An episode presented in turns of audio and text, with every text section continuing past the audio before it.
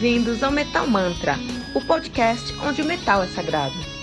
E você está ouvindo o Metal Mantra, o seu bloco da meia-noite com um review dos mais recentes lançamentos do mundo heavy metal.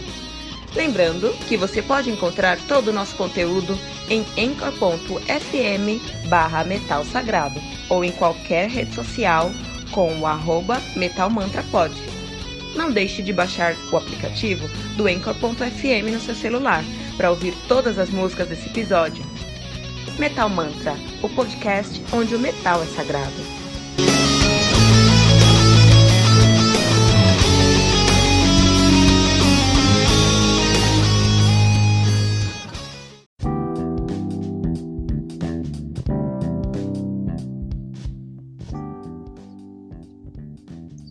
Saudações, metaleiros! O meu nome é Kilton Fernandes e você acaba de aterrissar no Metal Mantra, o podcast onde o metal é sagrado. E você está ouvindo o Get Review, o seu episódio semanal, onde nós recebemos um convidado especial do mundo heavy metal. E hoje recebemos alguns especiais do mundo heavy metal. Estamos recebendo a banda Hamen.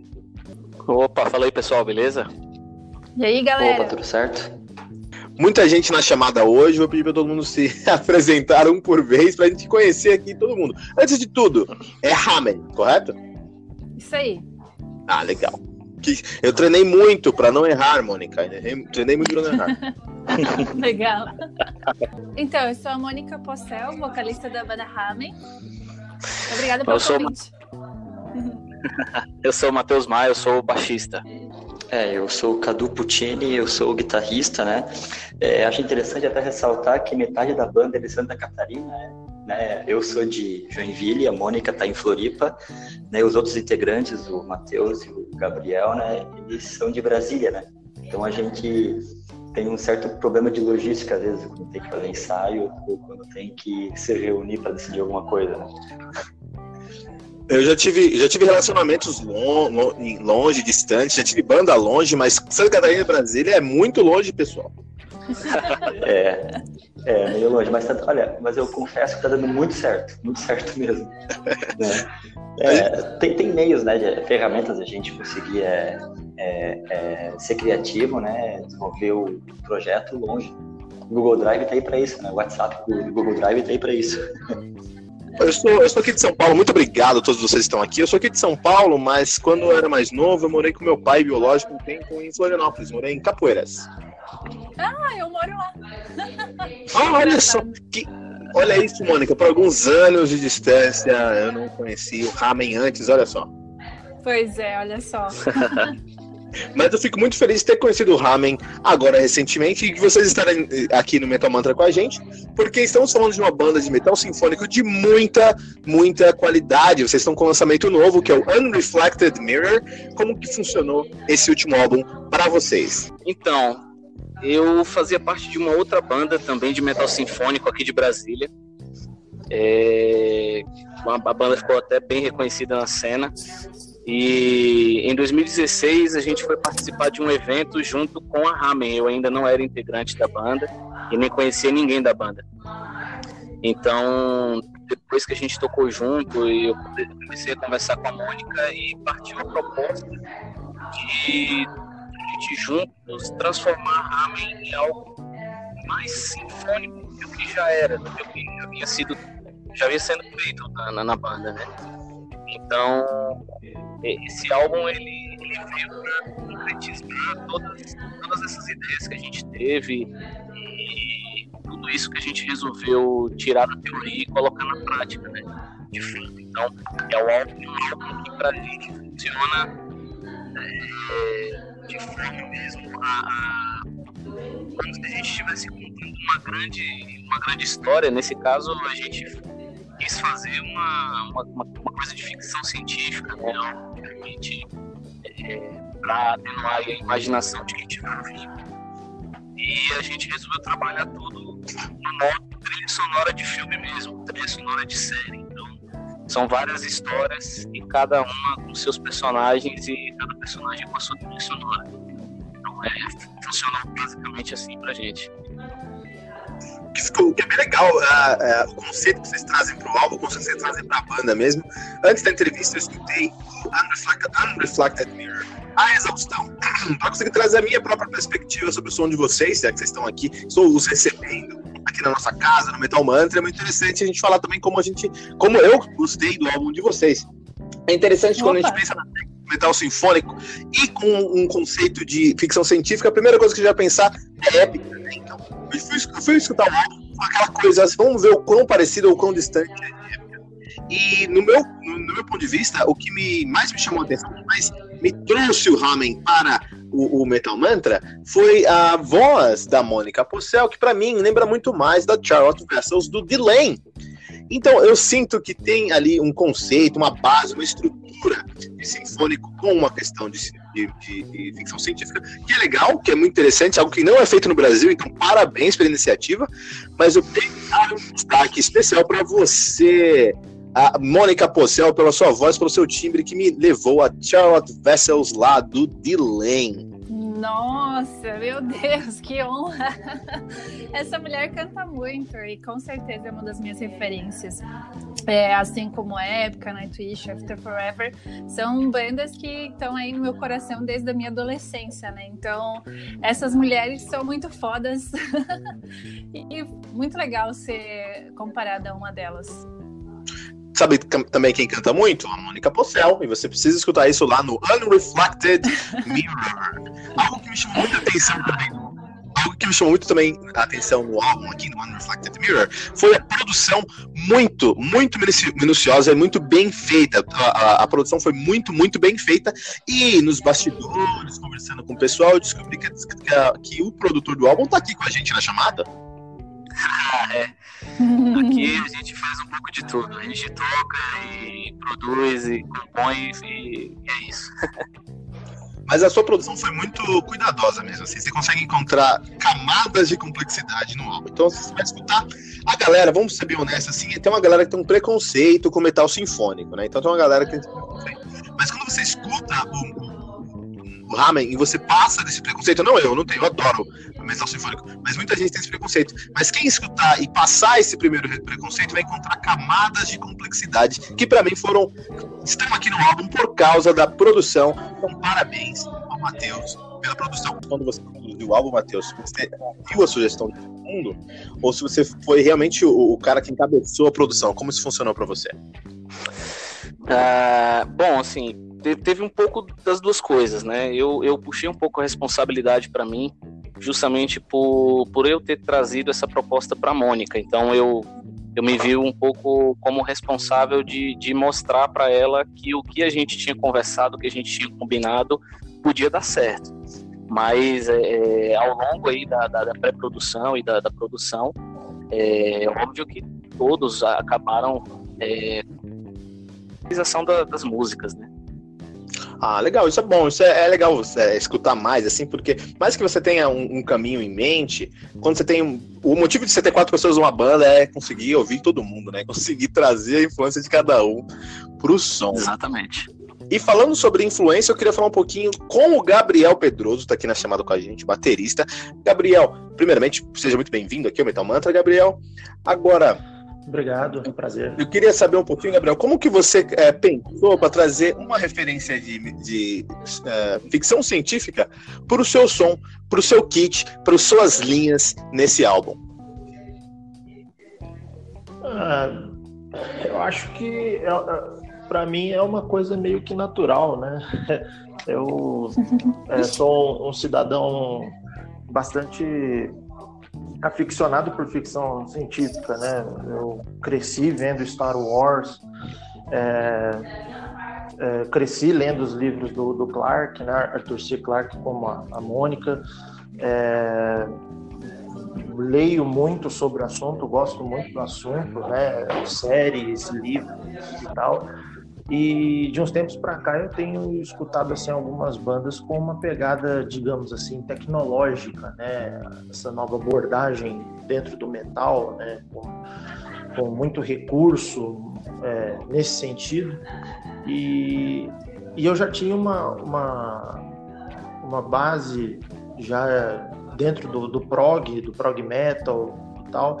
Eu acho que isso tudo me ajudou a, a, a agregar ao som da banda. E, e, não só isso, né? Me ajudou também a, a poder criar dentro das expectativas deles, né? Dentro do que a banda estava propondo nesse álbum. É, foi, foi desafiador, mas o resultado está aí. Dele. Pô, isso é legal, muito, muito legal saber disso. É, a gente toca o que a gente é, né? Não tem como a gente fingir isso, né? Quanto mais a gente consome, mais a gente consegue refletir aquilo no nosso som, né? Isso é verdade. Sim, com certeza. Com certeza. e Cadu, ah, uma pergunta agora. Eu fiz uma pesquisa sobre o Ramen porque é uma banda que eu não conhecia e eu odeio não conhecer bandas boas como o Ramen. Falei, que isso, cara? Como essa banda passou no meu radar? fui buscar outras coisas. Encontrei um EP de vocês, o Altar. Cadu, você já tocava no, no, no Ramen na época do Altar?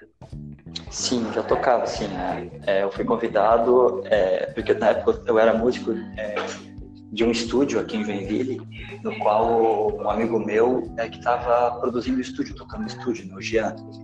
E aí o Gian, ele me convidou para participar da, de uma gravação que ia acontecer lá, né? Porque ele estava de um guitarrista. E aí era, coincidentemente, era da Mônica, né, da, do projeto Ramen dela. Daí eu, eu, eu, gravei duas músicas do projeto, né? É, e aí, é, quando eu participei dessa gravação, a Mônica fez o convite para eu continuar na Ramen para participar dos shows. Né? Daí acho que daí depois a Ramen, a gente conheceu o Matheus lá em Curitiba, né? Na verdade, o Matheus procurou é, a Mônica porque viu a gente é, lá em Curitiba, no caso.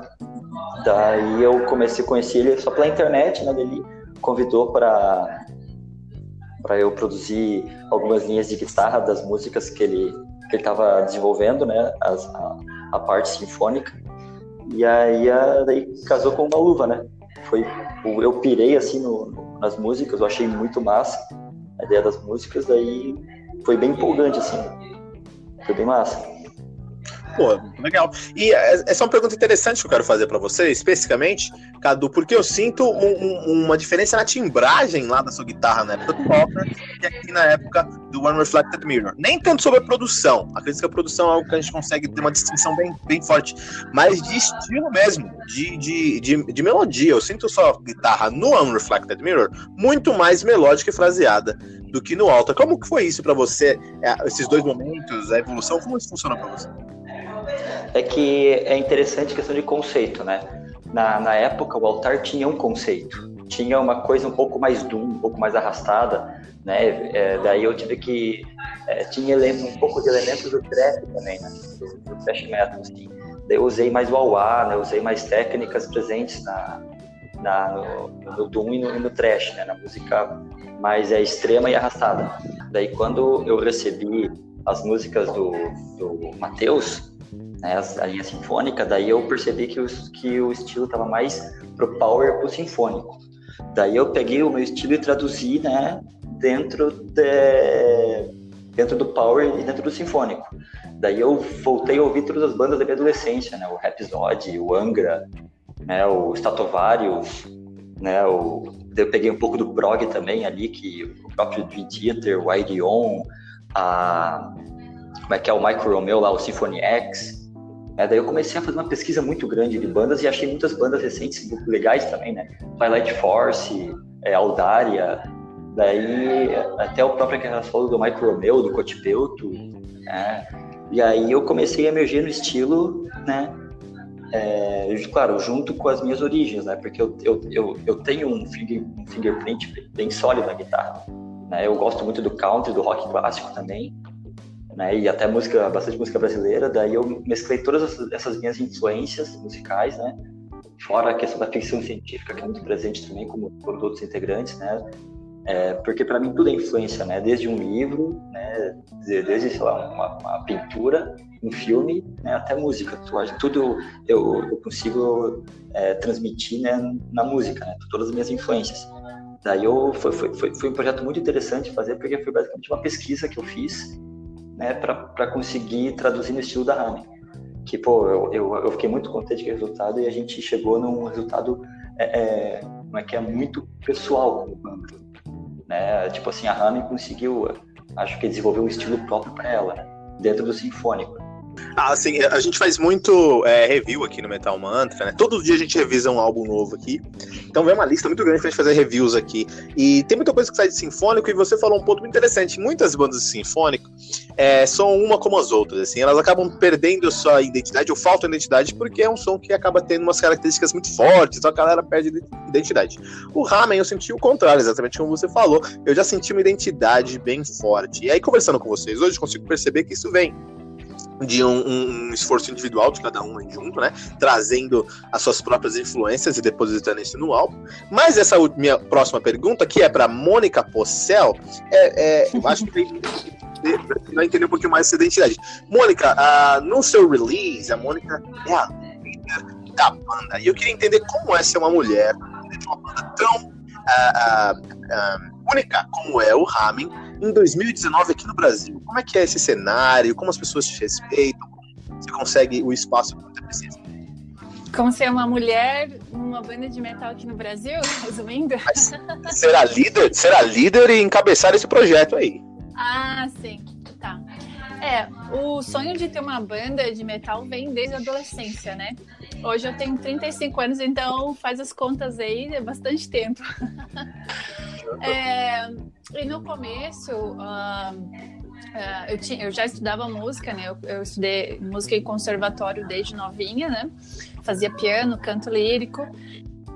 Influências vinham de lá e os amigos também, né? Então sempre foi a vontade de montar banda, mas é que era muito difícil naquela época, por ser adolescente, por não pagar suas contas ainda. Então, é. e daí foi passando a época é, em 2015, 2014, ali, quando a gente lançou o EP, foi meio que a decisão: não, vamos montar essa banda, vamos fazer acontecer.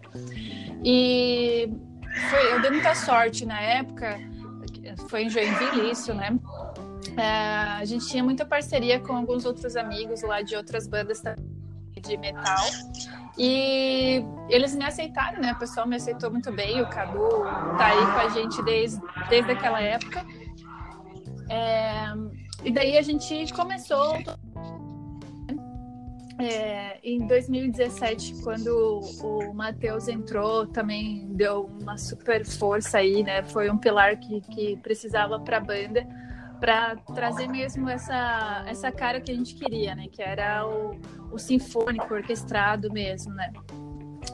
E hoje em dia, né, com a banda já lançada, com o CD já aí na estrada, é, é difícil, né? Posso ser bem sincera aqui que é bem difícil, né, mostrar a cara tapa aí nesse meio, mas a gente está aí, a gente está aí para isso. Eu acho que você está fazendo um excelente trabalho, não só você, Mônica, mas toda o Ramen está fazendo um excelente trabalho até o momento. As portas do Metal Mantra estão sempre abertas para todos vocês. Unreflected Mirror. Uma das músicas que mais, chamou, mais me chamou atenção, é a que eu mais gostei no álbum, é do Time Has Passed. E eu, e eu tava escutando uh, o álbum e eu falei, nossa, uh, eles têm uma identidade, era quem tem a música do álbum, né? Pô, dá pra entender a identidade deles, dá pra entender a proposta deles, dá pra entender o conceito deles. Mas uma coisa ali me, me causou estranheza. Falei, pô, daqui tá um pouco fora da curva, que foi o solo. E posteriormente, estudando, estudando o álbum, percebeu e descobri lá que quem gravou esse solo foi o Marcelo Barbosa, atualmente no Angra. Como foi essa parceria? Ah, isso aí foi legal. é, o, o, estúdio aqui em Brasília, que é onde a gente gravou, que é o Broadband Studio, foi o estúdio que, que gravou o CD da minha, minha banda anterior. E eu fiz uma amizade muito legal com o dono desse estúdio, que é o Caio Duarte, que é vocalista do, do Dyna Head, uma banda bem conceituada na, na cena de metal nacional aí. Conheço, e, pô. Pois é. E ele atualmente é o cara que produz todas as guitarras do Marcelo Barbosa, porque o Marcelo Barbosa é daqui de Brasília.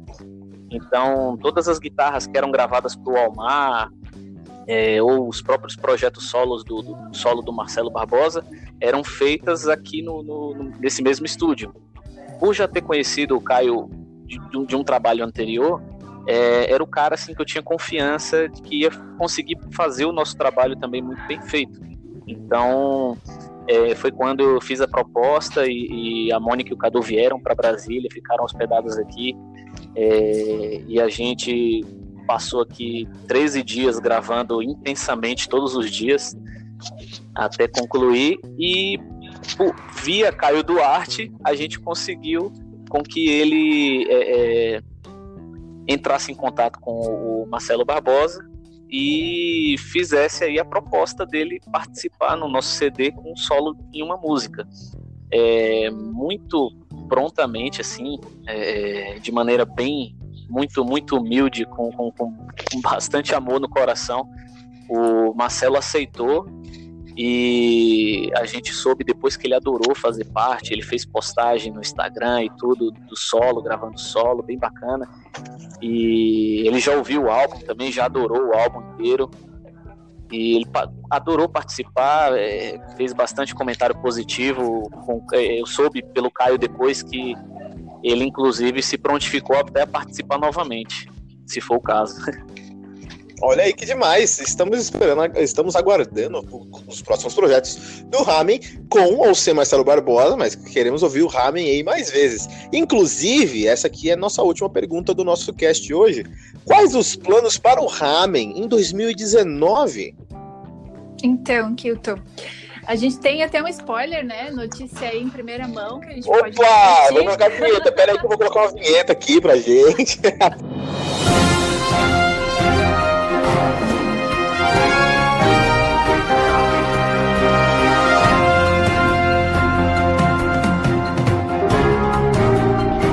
Pode falar, amor. É, a gente já tem pré-produzido todas as músicas do próximo álbum, que a gente está planejando o lançamento em 2020.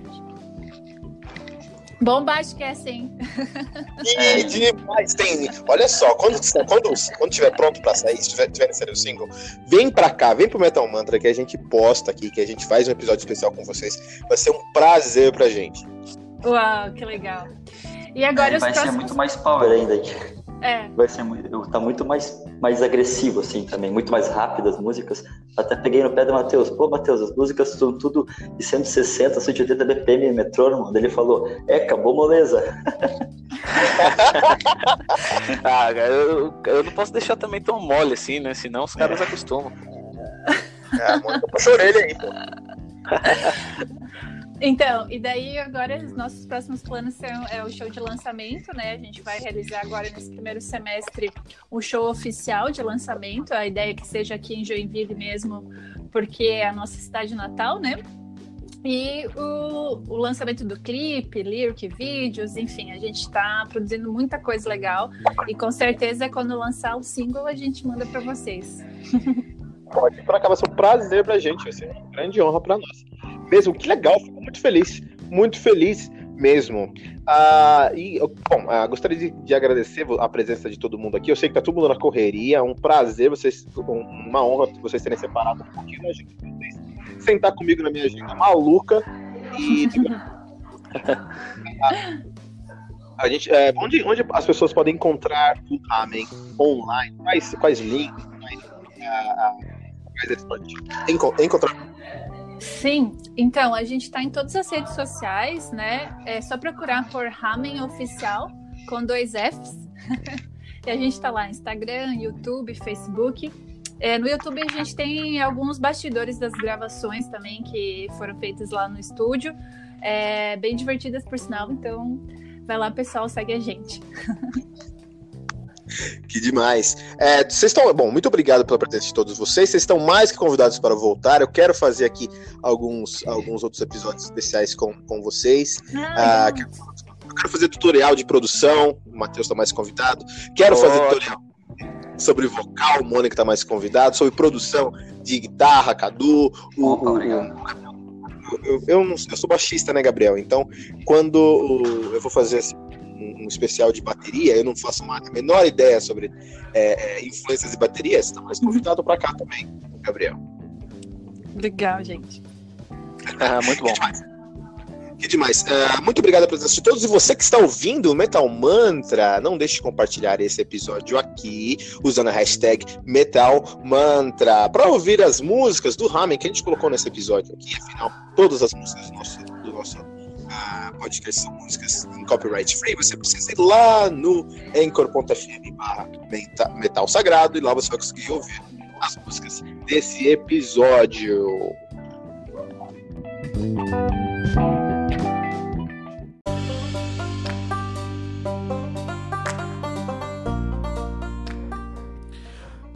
Nacht, Empires of Mediocracy. Olha aí, Ambient Black Metal. Lançado também agora no dia 28 de fevereiro de 2019, tá? Oito músicas, Black Metal Ambiente. É, vai sair, vai sair dia 28 agora. Phobonoid com seu novo álbum La Conduta de Phobos. Black Metal Doom Metal Industrial em espanhol. É, vale a pena, assim. Tendo que aí na maioria de 7, 8 músicas aí, tirando uma música das 10 músicas, então 9 músicas do álbum tem nome de estrelas. Não de centauros e coisas assim, mas coisas como MOA 192B, GUPSCB, COROT7B. Então, é, vamos esperar algo bem interessante. E temos também agora lançando um dos maiores, um dos, um dos lançamentos que eu estava esperando muito: Backyard Babies com Silver, Sliver and Gold. Backyard Babies com Sliver and Gold. 10 músicas, 15 músicas, sendo delas 5 acústicas, hard rock, glam rock. 1 de março de 2019. Esse é um álbum que com certeza está no meu. Uh, estamos aqui para ouvir esse álbum aqui. Temos Wild X Sleep So What também, Melodic Metalcore. Uh, 1 de março, 11 músicas pra gente. Também é um álbum que eu tô afim de ouvir. Demon Hunter com Peace também, de Metalcore, com uma capa muito bonita. Muito bem feita a textura dessa capa aqui, um artista muito bom, 10 músicas. Sai também no dia 1 de março de 2019. Também temos Fang com Punir. Hardcore Sludge Metal, temos aí sete músicas no total. Demon Hunter War, Metalcore, muito Metalcore nessa semana, hein? Metalcore com mais 10 músicas pra gente, também no dia 1 de maio no seu track list. Mike Stramp, Stray from the Flock, Hard Rock, Glam Rock and Rock, também sai agora no dia 1 de março de 2019. Piss Grave, que capa horrível, Post-Humus Humiliation death metal com nove músicas aí saindo essa semana. Temos um dos maiores, os dois maiores álbuns da semana saindo aqui, a In Flames com I. The Mask, uma capa do capiroto metal alternativo aqui, é um death, é um death melódico, né? 12 músicas, saindo dia 1 de março, um dos maiores lançamentos da semana. Queen's Right, The Verdict, Progressive Heavy Metal, 10 músicas pra gente também. Lembrando que o Queen's Right aqui é, o Queen's, esse Queen's Right fica com a. Esse Queen's Right tem a. Deixa eu só ver certinho aqui, porque eu sempre me confundo. Não, o Queen's Right aqui, então beleza. Então o que acontece? A gente tem o Queen's Right e a gente tem o Operation Mindcrime. O Operation Mindcrime é quando o Gaff Tate foi expulso do Queen's Right e montou o seu próprio Queen's Right, que é o Operation Mindcrime. E nós temos aqui o Queen's Right, que foi a banda que ficou ali pra trás, né? E um dos maiores lançamentos da semana, muito interessante, Dark Water com seu novo álbum Human. Agora, agora. Atenção, muita atenção nesse momento aqui agora, que esse é um momento inédito no Metal Mantra. Fica ligado, amanhã tem surpresa sobre o lançamento do Dark Water do Human. Surpresa só pra quem uh, escuta o Metal Mantra, tá? Então olha só. É, amanhã, 6 da manhã, tem uma surpresa do novo lançamento do Dark Water com o seu álbum Human. Tá bom? Fica ligado no seu feed tem surpresa, eu não vou falar, eu tô me segurando, tô me coçando aqui. Eu não sei se é que nem o João Kleber, precisa aprender isso amanhã, tá? Amanhã. Então hoje, tá aqui, dia 27. Tá vendo esse episódio no dia 27 de fevereiro. Você sabe que amanhã, que sexta-feira, tem lançamento do Dark Water com seu novo álbum Human. E o Metal Mantra preparou uma surpresa muito, muito, muito especial, mais do que você pode imaginar para o lançamento desse álbum na sexta-feira. Não vou dar nenhum spoiler, tô me segurando pra dar um spoiler, tá? Mas quinta-feira, fica ligado que tem uma surpresa do Metal Mantra sobre o Dark Water. Human, esse aí, os maiores lançamentos da semana que eu vou escutar. Eu quero ouvir uh, um, Backyard Babies, quero ouvir Demon, Demon Hunter, quero ouvir In Flames, Queen's, Queen's Right e vou escutar aqui o Dark Water também, são os meus lançamentos da próxima semana.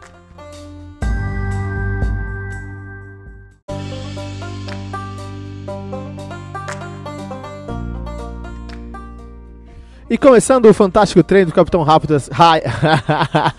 fantástico treino do Capitão Hype essa semana. Temos aqui as notícias da semana. Vamos começar com Mariucci Metal Fest. Rafael Bittencourt e Hugo Mariucci confirmam presença. No mesmo dia de seu aniversário de 48 anos, o baixista Luiz Mariucci, do Xamã e do antigo baixista do Angra, convida todos os músicos que fizeram parte da sua carreira para uma grande festa em comemoração ao primeiro ano de trabalho com seu canal do YouTube. O evento acontece no dia 22 de março, sexta-feira, no Aurora Club que antigamente se chamava a Café Aurora, né? Todos nós conhecemos o Café Aurora aqui. Muitos de nós já tocamos o Café Aurora, né? Dentre os primeiros músicos convidados e confirmados estão Rafael Bittencourt do Angra e Hugo Mariucci do Xamã. Os ingressos estão à venda por 35 reais apenas no site mariucci.com.br. Foram convidados integrantes das bandas que Luiz Mariucci fez parte e amigos de grupos como Xamã, Angra, Viper, Firebox, entre outros. Olha aí, né, que não foi o Mariucci que um tempo atrás falou que views e likes nunca seriam mais importantes do que um estádio lotado? Agora ele tá com um canal no YouTube, olha aí que interessante, cara. Iron Maiden, show em São Paulo em outubro já tem data definida? Segundo o jornalista Felipe Lucena do Lance, o Iron Maiden se apresentará no estádio do Morumbi, em São Paulo, no dia 6 de outubro. A data obrigaria o São Paulo Futebol Clube, a encontrar outro palco para a partida contra o Fortaleza pela 23ª rodada do Campeonato Brasileiro. Uh, o Iron Maiden é uma das, uma das atrações confirmadas para a edição de 2019 do festival Rock in Rio e se apresenta na capital carioca no dia 4 de outubro. Ainda não há confirmação oficial de outras datas do Legacy of the Abyss Tour do Brasil, mas é dado como certo o anúncio de mais shows em breve. Para você que não quer perder essa oportunidade aí, ó, show do Iron Maiden no Brasil em 2019. É muito legal, hein? Quem sabe, quem sabe o, o Metal Mantra não tá lá, né? Uh, Testament, Hatfield é o músico mais influente da geração. O guitarrista do Testament, Alexis Koenig, escreveu em novembro de 2009 em seu blog skullnotes.blogspot.com uma nota sobre o vocalista do Metallica, James Hatfield. Recentemente, o redator do The, Kyrus, The Kyrus, The Kyrus, que nome complicado, Mark Ellington, perguntou o que eu achava do vocalista do Metallica, James Hetfield. Não é segredo para os fãs, nem para mim, que eu não concordo com todas as decisões do Metallica, então escolhi falar sobre um sujeito que parece ter se perdido em meio ao caos do estrelato do Metallica. James, o músico. James Hetfield é um virtuoso desconhecido. Sua guitarra e vocal, juntamente com suas ideias musicais, permitiram que o Metallica fosse classificado uma da, ao lado das, de bandas como Motorhead e Venom como para serinhar com bandas como Bruce Springsteen e U2. Grande parte da música pesada hoje foi influenciada pelo seu tom de guitarra, ritmos e técnicas vocais, fazendo, sem dúvida, o músico mais influente de sua geração. James possui mais influência do que muitos guitarristas solos e tem uma grande. É, e ele também tem um grande guitarrista principal. Seus solos ocasionais estão entre os mais memoráveis do Metallica, provando que velocidade e firula são secundárias na melodia. Eu também. Ele também é um ótimo guitarrista acústico, tocando partes complicadas com muita profundidade profundidade, consistência e dinamismo. Estou convencido de que, mesmo se ele tivesse escolhido tocar bateria baixo e ficado com as partes apenas de guitarra, o que o Metallica fica a cargo do Kirk Hammett, ele, ele seria mesmo assim influente e virtuoso. Isso é fato, é assim, não, é, às vezes, isso é realidade. Aí o Skona que trouxe uma, uma realidade pra gente aí. Às vezes a gente acha que o só porque o, o Hatfield fala muita merda, e ele fala muita merda, e faz muita merda aí, e o Metallica, Metallica não faz um álbum bom no mínimo 20 anos, não significa que ele não seja genial. Ele fez muita coisa genial, especialmente com essa carreira. Isso não pode ser é, é, ignorado, né? Então, com certeza, aí tem muita coisa boa do James Hatfield. Para terminar nossa notícia da semana, André Matos, quem entrou no Facebook vai se arrepender. Um dia em mais um vídeo da série Highlights do canal Heavy Talk.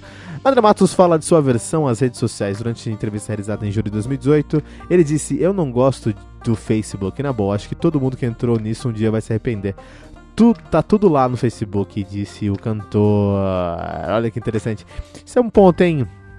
Isso é um ponto assim, eu acho que o André Matos ele é um cara. É um cara muito. Ele é um músico incrível. E, e para você ser um músico impri, incrível, é muito difícil você é, é, você acaba ficando mais sensível, você sente o mundo de maneira diferente e as redes sociais com certeza são um grande desafio para quem sente as, essas músicas de um jeito de a, a, vida de um jeito diferente, né? O Metal Mantra é pequeno, cara. A gente tem o que, sei lá, 5, 3 mil seguidores no, no, no, no, no Instagram. Não é muita coisa, é pequeno, né? E já tem pessoal que dá, dá chilique nos comentários, chiliques nos, nos mensagens privadas. Imagina um cara como André Matos, Kiko Loureiro, Rafael Penecura, assim é difícil. Concordo, aí fico, eu fico do seu lado, senhor Ahn, André Matos. É isso aí, vamos para os lançamentos da semana.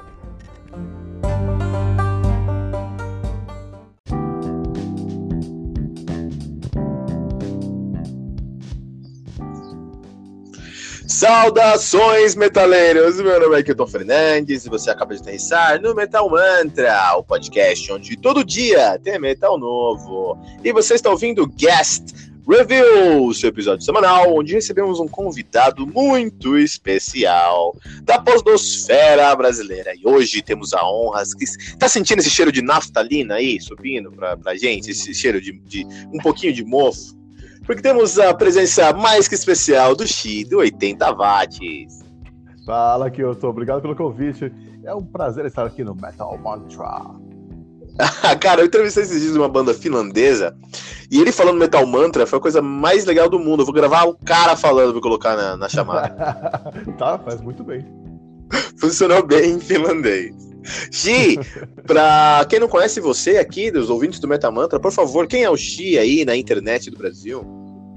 Pois é, o Xi é o criador do, da família de podcast 80 watts, que são três podcasts com a temática dos anos 80, não só de música, mas também de cultura. Tem o 80 watts, que é o carro-chefe, onde eu toco artistas desconhecidos dos anos 80, também relembro alguns fatos históricos e dou algumas notícias relacionadas aos anos 80. Tem o Resumo do Som, que é onde eu conto a história por trás de um grande sucesso dos anos 80, tintim por tintim, né? Então, desde a origem da ideia da música, o que a letra quer dizer, como foi gravada a música e por aí vai. E uh, tem também o Cine Clube 80, que é um podcast sobre filmes dos anos 80, aqui, onde eu chamo convidados para a gente discutir se o filme envelheceu bem, se continua relevante, se é legal de assistir ainda, ou se ele virou, ficou problemático. Né? Então são esses três podcasts por enquanto. Não, mas acho que você tem um, um, um, grupo 80 watts muito sólido, muito bem definido, é, muito fora da curva. Eu adoro 80 watts. É, aquele, o seu episódio do, do, do Cine 80 com o do Chevy Chase, qual é o nome daquele, daquele, uh, daquele filme do Chevy, do, do Chevy Chase? Férias Frustradas? Meu, eu escutei aquele episódio em loop, cara. Viu pra você, cara. Foi muito gostoso aquele episódio. Que legal, fico feliz em te receber aqui, Xi. Um grande prazer pra gente. Pô, prazer é meu. E aí, eu tenho que fazer aqui um, disc um disclaimer antes da gente começar o nosso episódio, né? Ah, consegue me ouvir? Deu um, deu um estalo aqui. Consegue me ouvir? Sim, sim.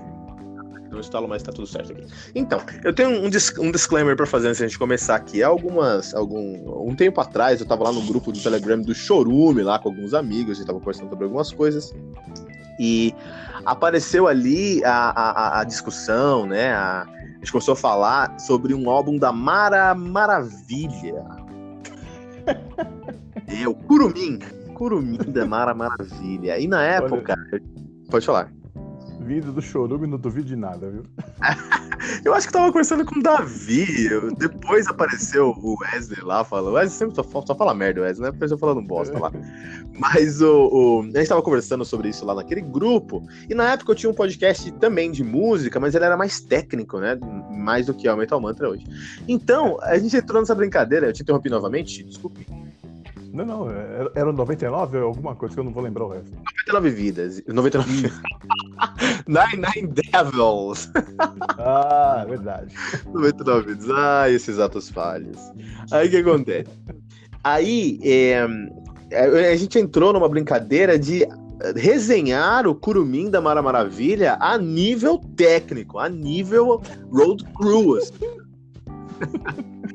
Foi uma das melhores coisas que aconteceu. A gente nunca lançou isso, nunca gravou, mas deveríamos ter gravado. E hoje você me dá a oportunidade de reinventar esse formato, Xi. Ah, bom, pensei que a gente ia comentar o disco da Xuxa, alguma coisa assim. O show da Xuxa 1 até que eu conheço, porque eu toquei muito pra minha irmãzinha, né? Mas a Mara Maravilha, confesso que não ouvi nada, não, é exatamente. Você, você me convidou para reinventar esse, esse, esse formato e hoje nós falaremos sobre o show da Xuxa de 1986, cara. Que demais. Que é, demais. Foi, foi, foi uma zoeirinha ali que eu fiz na hora de reservar um horário, né? Porque... Não, mas é. eu achei ótimo, achei ótimo. Não, é sério? Você já falou do da Xuxa? Você acha, você acha que eu não achei ótimo? Tá. É, na verdade, eu, eu não lembro nem se era show da Xuxa. O show da Xuxa era o nome do programa infantil dela, né? Mas os discos da Xuxa. Eu Não, peraí, outro nome. Não, você, ó, você mandou o link pra mim, eu escutei o álbum, eu pesquisei sobre o álbum, eu descobri que um dos compositores é, é parente de uma cliente minha. É, É, ah, vamos agora, a gente vai ter que falar sobre, sobre o show da Xuxa, rapaz. tá brincando. Você me deixou agora no hype pra falar sobre o show da Xuxa, cara. Tá. Então a gente tá falando o quê? Tem- porque teve uns cinco, não, quatro, vai, nos anos 80 que, que ela lançou, né? Eu lembro bem, acho que do primeiro, aquele que ela tá com a pose assim, de, com a perna esticadona, assim, com aquela calça colorida, acho que é o segundo álbum daquele período. É, eu não sei a ordem, foi o único que eu escutei, na verdade, que foi o show da Xuxa, é isso que você tá falando. É, ah, exato. sim. Tá. Mas ó, antes- eu quero, quero ver a sua perspectiva sobre esse álbum, eu quero entender como, como esse álbum é pra você. Antes disso, só um outro disclaimer bem rapidinho, cheio de disclaimer hoje, né? É, eu nasci em 87, esse álbum é de 86. Eu nasci em 87. Em 89, eu fui com a minha família para Nevada. E a gente ficou lá até 98, quando eu voltei pro Brasil. Uau. Então eu não vi isso aqui. Eu não vi nada disso aqui acontecendo. E, e mesmo assim você curtiu a ideia? Mas é essa, essa é essa perspectiva, porque eu olhei pro show da Xuxa sem o olho da nostalgia, eu olhei como um álbum musical, cara. Você tá me gozando. Olha, tô- que os, músicos, os músicos que participam, foram contratados para trocar com a Xuxa eram músicos tops, né? Pô, mas é exatamente- O Frejá, Rita Lee faziam é, composições pro, pra Xuxa. Então, assim, os músicos que acompanhavam eram músicos, a gente chama de hired gun, né? Só fera, cara. Então, assim, musicalmente não tem o que falar. Agora, a questão da composição é outra história, né? Não, mas é esse o, o, o, o prisma, a perspectiva que eu quero trazer aqui. Eu quero entender que você lembra desse álbum, como você se sente, porque esse álbum deve ter um apelo emocional pra você, logicamente. E eu quero também falar sobre a parte musical desse álbum, porque tem coisas nesse álbum que são totalmente descartáveis, mas tem coisas nesse álbum que são preciosíssimas. Bom, então antes de começar, deixa eu me desculpar aí com os ouvintes, porque eu fiz uma brincadeira, o Kilton levou a sério, agora a gente mudou em cima da hora para conversar sobre a Xuxa. Originalmente eu pensei em da gente conversar sobre um disco do Kiss, ou o Love at First Thing do Scorpions, alguma coisa assim, ou Somewhere in Time do Iron Maiden, mas a gente vai falar de Xuxa, beleza? Agora você me trouxe um. Você me trouxe agora uma perspectiva. Mas, ah, pô, você pode aparecer aqui sempre que você quiser. Sempre que você quiser. Pra Opa, estamos aí, então. É só convidar que eu, eu- eu nunca digo não. Legal. Não, mas vamos lá. Ó. Eu, eu lembro de, de pelo menos três músicas que me marcaram aí, que é o. Aquela do Bom Estar Com Você, que eu acho que é. é Doce Mel? Doce Mel, acho que é o nome da música. Né? Doce Mel, exatamente, É, Doce Mel. Tem a da Xirra. E aquela do Quem Quer Pão. Quem Quer Pão é maravilhosa, né? Mas tem um contexto histórico. Esse álbum aqui, ele não é só um álbum de música, ele fazia parte de um programa de TV, né? Como é? Como é? Sim, a, a, Xuxa, a Xuxa, bom, ela começou na manchete, né? E foi quando eu comecei a assistir, eu já era grandinho demais para ser baixinho da Xuxa, mas eu assistia, é, dependendo dos horários, até conseguia ver um bom pedaço do programa dela. Mas, assim, era claramente um programa de criança, né? Oi? Era de manhã? Eu, eu lembro que era de manhã, assim. Eu não lembro se era um pouco antes do almoço ou era bem mais cedo que. Eu acho que era um pouco antes do almoço. Né? E... Mas aí quando ela foi pra Globo, aí sim virou o show da Xuxa. Na Manchester era o Clube da Criança, né? E aí virou o show da Xuxa na Globo. E foi que teve aquela super pro- produção, né? Do, do- da nave espacial, dos vestidos do Praga e do. Eu esqueci o outro do. E o. Eu não vou lembrar também, mas. É, bom, então, o que importa é a música. O que importa é a música, né? Mas assim, eu, eu sempre achei muito legal, porque eh, apesar de serem músicas para criança, eram músicas com guitarra. Então até dava pra ouvir, né? Não, mas musicalmente falando, agora a gente chegou num ponto que eu posso falar sobre. É a única coisa que eu tenho de, de, pra acrescentar nesse podcast hoje, desculpe-me, é sobre a parte musical de- dessas músicas, né? E aqui é muito interessante como é, eu senti duas coisas bem legais nesse álbum aqui, assim, bem interessantes, duas, ah, duas coisas bem pungentes. Primeiro, você tinha claramente um núcleo nessa banda, onde é, a banda queria experimentar com coisas dos anos 80 aqui. A gente vê isso no teclado, Uhum. O teclado desse, desse álbum aqui tem um, um, um, quê de, de, de Yes, de Genesis, logicamente, diluído a, a, a, uma grande potência, mas aquela história de você começar com um acorde bem aberto, sabe? Uh, uh. E, o teclado ele tem um. Dá pra tá ver bom. que o cara. O cara escuta. Não, você, você não tá levando a sério, Sr. Xi. Tem-se o tecladista dessa banda, não sei quem é o cara. Mas ele escutava Genesis no Walkman. Ou no LP, não sei, em casa. Eu sei, não. Eu, eu, eu, eu comentei, os caras que eram contratados para acompanhar a Xuxa eram super músicos. Então, assim, ah, se bobear, não precisava nem ensaiar, sabe? Era só falar que tá em que. É, qual o tom da música? Tá, qual a levada? Tá, beleza, vai cantando que a gente vai. Então, tipo, e dá, dá pra sentir que tinha, dava pra sentir que tinha alguém enfiando o dedo no som. Por quê? Esse tecladista, dá pra sentir que ele tem essa pegada aí de yes, ele tem uma pegada mais, mais acorde progressivo, assim. Não que, ele, que, o, que o álbum seja progressivo, longe disso, mas ele tinha essa pegada de, de um acorde mais progressivo. O baixista, ele tava numa pegada de fazer um som ali super, é, super é, é, é, é fora da caixa. Ele brinca com tríade aberta em todas as músicas. Não tem uma música que ele fica na tônica, ele pega a tríade, e nem, não só tríade, ele pega a tríade aberta todas as músicas, cara. Então ele tava ali, pô, deixa eu fazer o nome aqui. Tava nessa, nessa pegada. Só que dava para ver que tinha um produtor falando assim, ó, isso aqui tá muito, tá muito agressivo, hein? Coloca uma coisa mais brasileira aí. Coloca uma coisa mais, mais, mais, mais leve, porque o guitarra, o guitarra dessa, desse, desse álbum aqui, todo a guitarrista, da guitarra, todas as guitarras desse álbum, tirando uma música que eu vou pegar aqui, qual é o nome?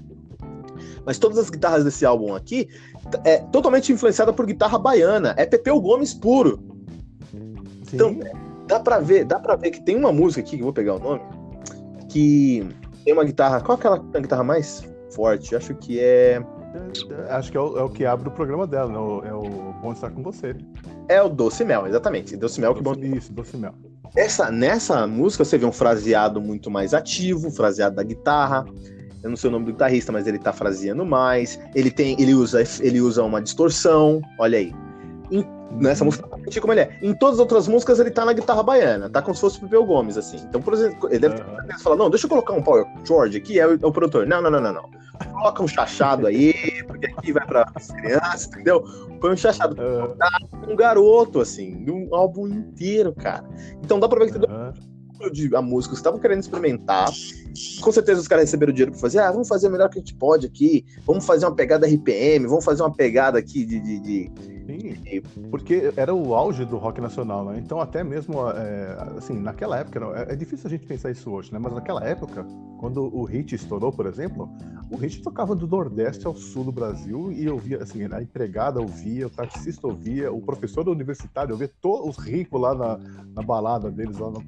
todo mundo ouvia o hit. Era uma coisa, era uma coisa que unificava, assim, a galera, sabe? Isso durou, não durou muito tempo, mas ainda nessa tira daí, 85, 86, ainda existia isso. É, é, e dá pra sentir isso, porque assim, hoje em dia, minha grande crítica pra música brasileira hoje, pro que tá tocando sucesso, é que é, é, o ritmo vai variar bastante, então você vai ter ali um, um axé, que não é mais axé, eles chamam agora de arrocha, né? Arrocha, tem, não tem mais arrocha, sofrência agora, agora é sofrência. Sofrência. Essa é por parte do, de quem faz a música ou de quem ouve? Acho que todo, todo mundo no processo, cara. Mas ele chama de sofrência agora. O forró agora é o sofrência. Então, tem a sofrência, que tem um, um estilo mais, um estilo bem específico. Você tem o funk, que tem um estilo bem específico. Aí tem o funk rock, tem o funk paulista, tem o, o, o, o, o pop. Então, tem, tem o sertanojo aí, que, que uhum. é um novo também estilo femini, femini, feminejo, não sei. Enfim, tem, todos esses estilos vão mudar. Mas a cadência de voz é a mesma. É a mesma. Como as ah, músicas são. As letras, não as letras, desculpa, mas como as melodias vocais são construídas, é todo mundo baseado em, em qual é o nome daquele cara do Nordeste super famoso que fez Asa Branca? O Luiz Gonzaga? Tudo é baseado em Luiz Gonzaga. É, eu acho que até por isso que o pessoal que, do rock, né, principalmente depois de, algum, de alguns anos na estrada, acaba meio que descobrindo essas raízes, né? Então começa a tocar é, Zeca Pagodinho, começa a juntar com o Luiz Gonzaga, vai lá para tocar, pegar uns ritmos tipo mangue e tal, as coisas. E acaba incluindo e, e, assumindo como influência, porque provavelmente ouviram isso quando era criança, né? Assim como eu também ouvi muita música brega quando era criança. Então, se eu fosse músico, provavelmente isso também se refletiria no, no tipo de música que eu faria, né? É, não, é, eu acho que você tá, acho que você tá acreditando muito nas pessoas, Xi. Você tá, você tá sendo. Por exemplo, lógico, se você tá falando sobre um músico que tá trabalhando, fazendo o trabalho dele, assim, querendo colocar o nome dele através de qualidade, eu concordo com você. Mas geralmente é o Rick Bonadil, né? Que fala, ó, isso aí tá muito, Sim, sim. tá muito personalidade. Coloca, segue essa linha aqui, ó. Faz uma coisa mais assim, entende? Então, assim, é, é, hoje uma grande crítica é que tudo é. Tipo, você, lógico, você tem uma diferença ali no instrumental, que é, que é basicamente uma repetição de um estilo, mas tirou isso, é tudo igual, Xi. Mas nos anos 80, não. Você pode É pegar a um álbum da, receitinha, né?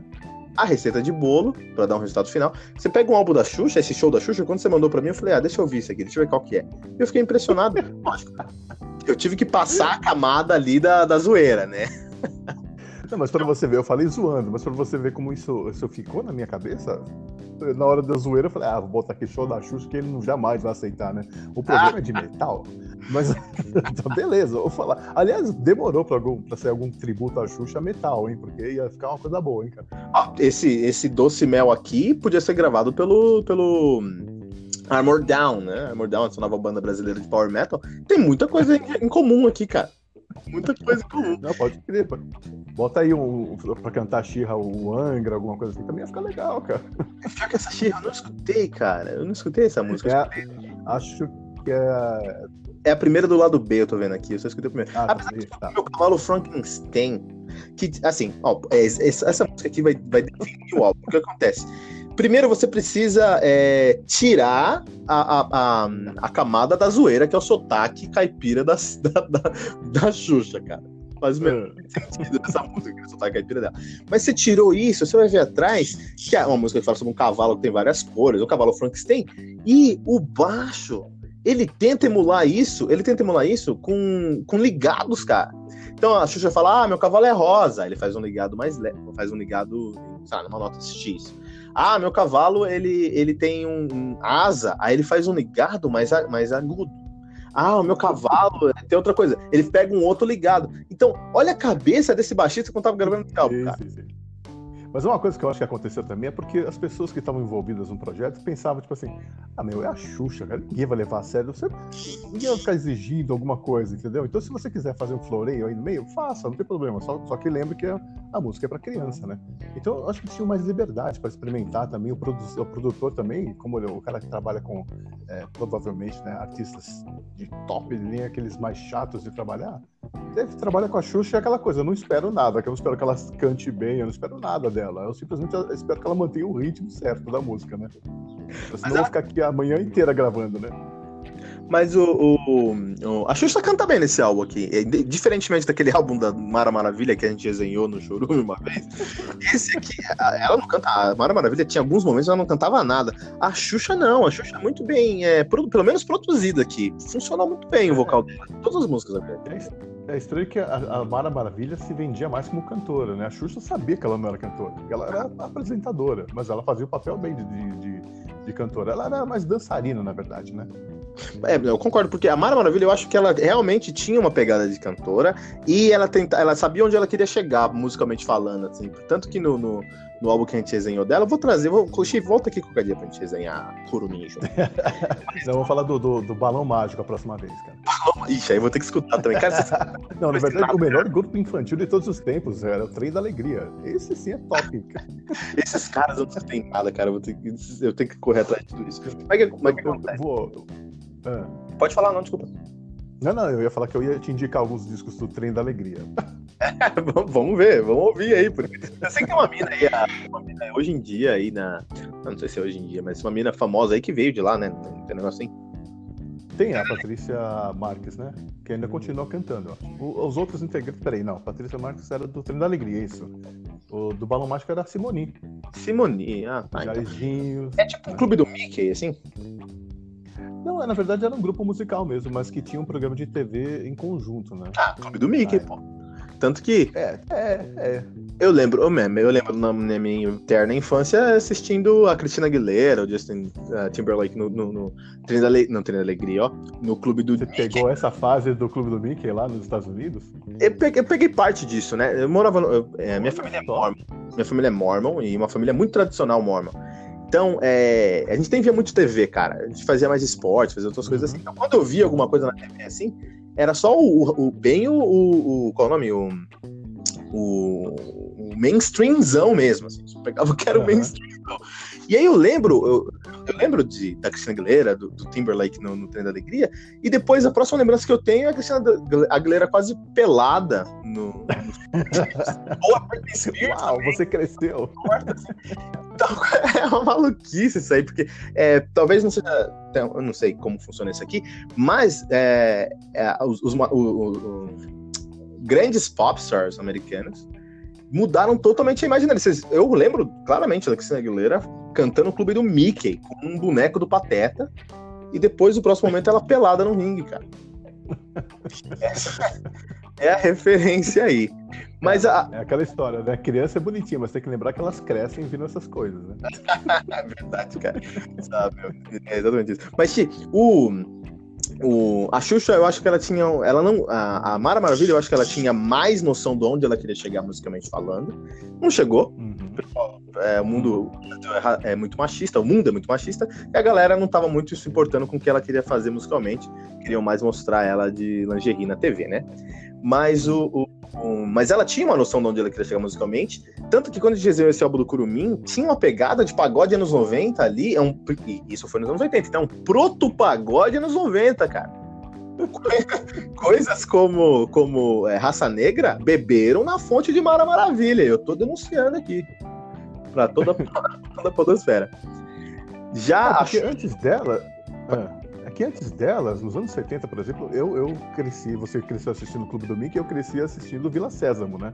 E as músicas que tinham lá eram músicas cantadas pelos, pelos bonecos, era uma coisa assim bem menos pretensiosa. Não era uma questão. de, ah, você não via aquilo como um grupo, né? Fazendo um, gravando um disco, coisa. Era uma música incidental. Tava lá porque o bonequinho tava lá na tela, tocou a musiquinha. Isso mudou nos anos 80 também, né?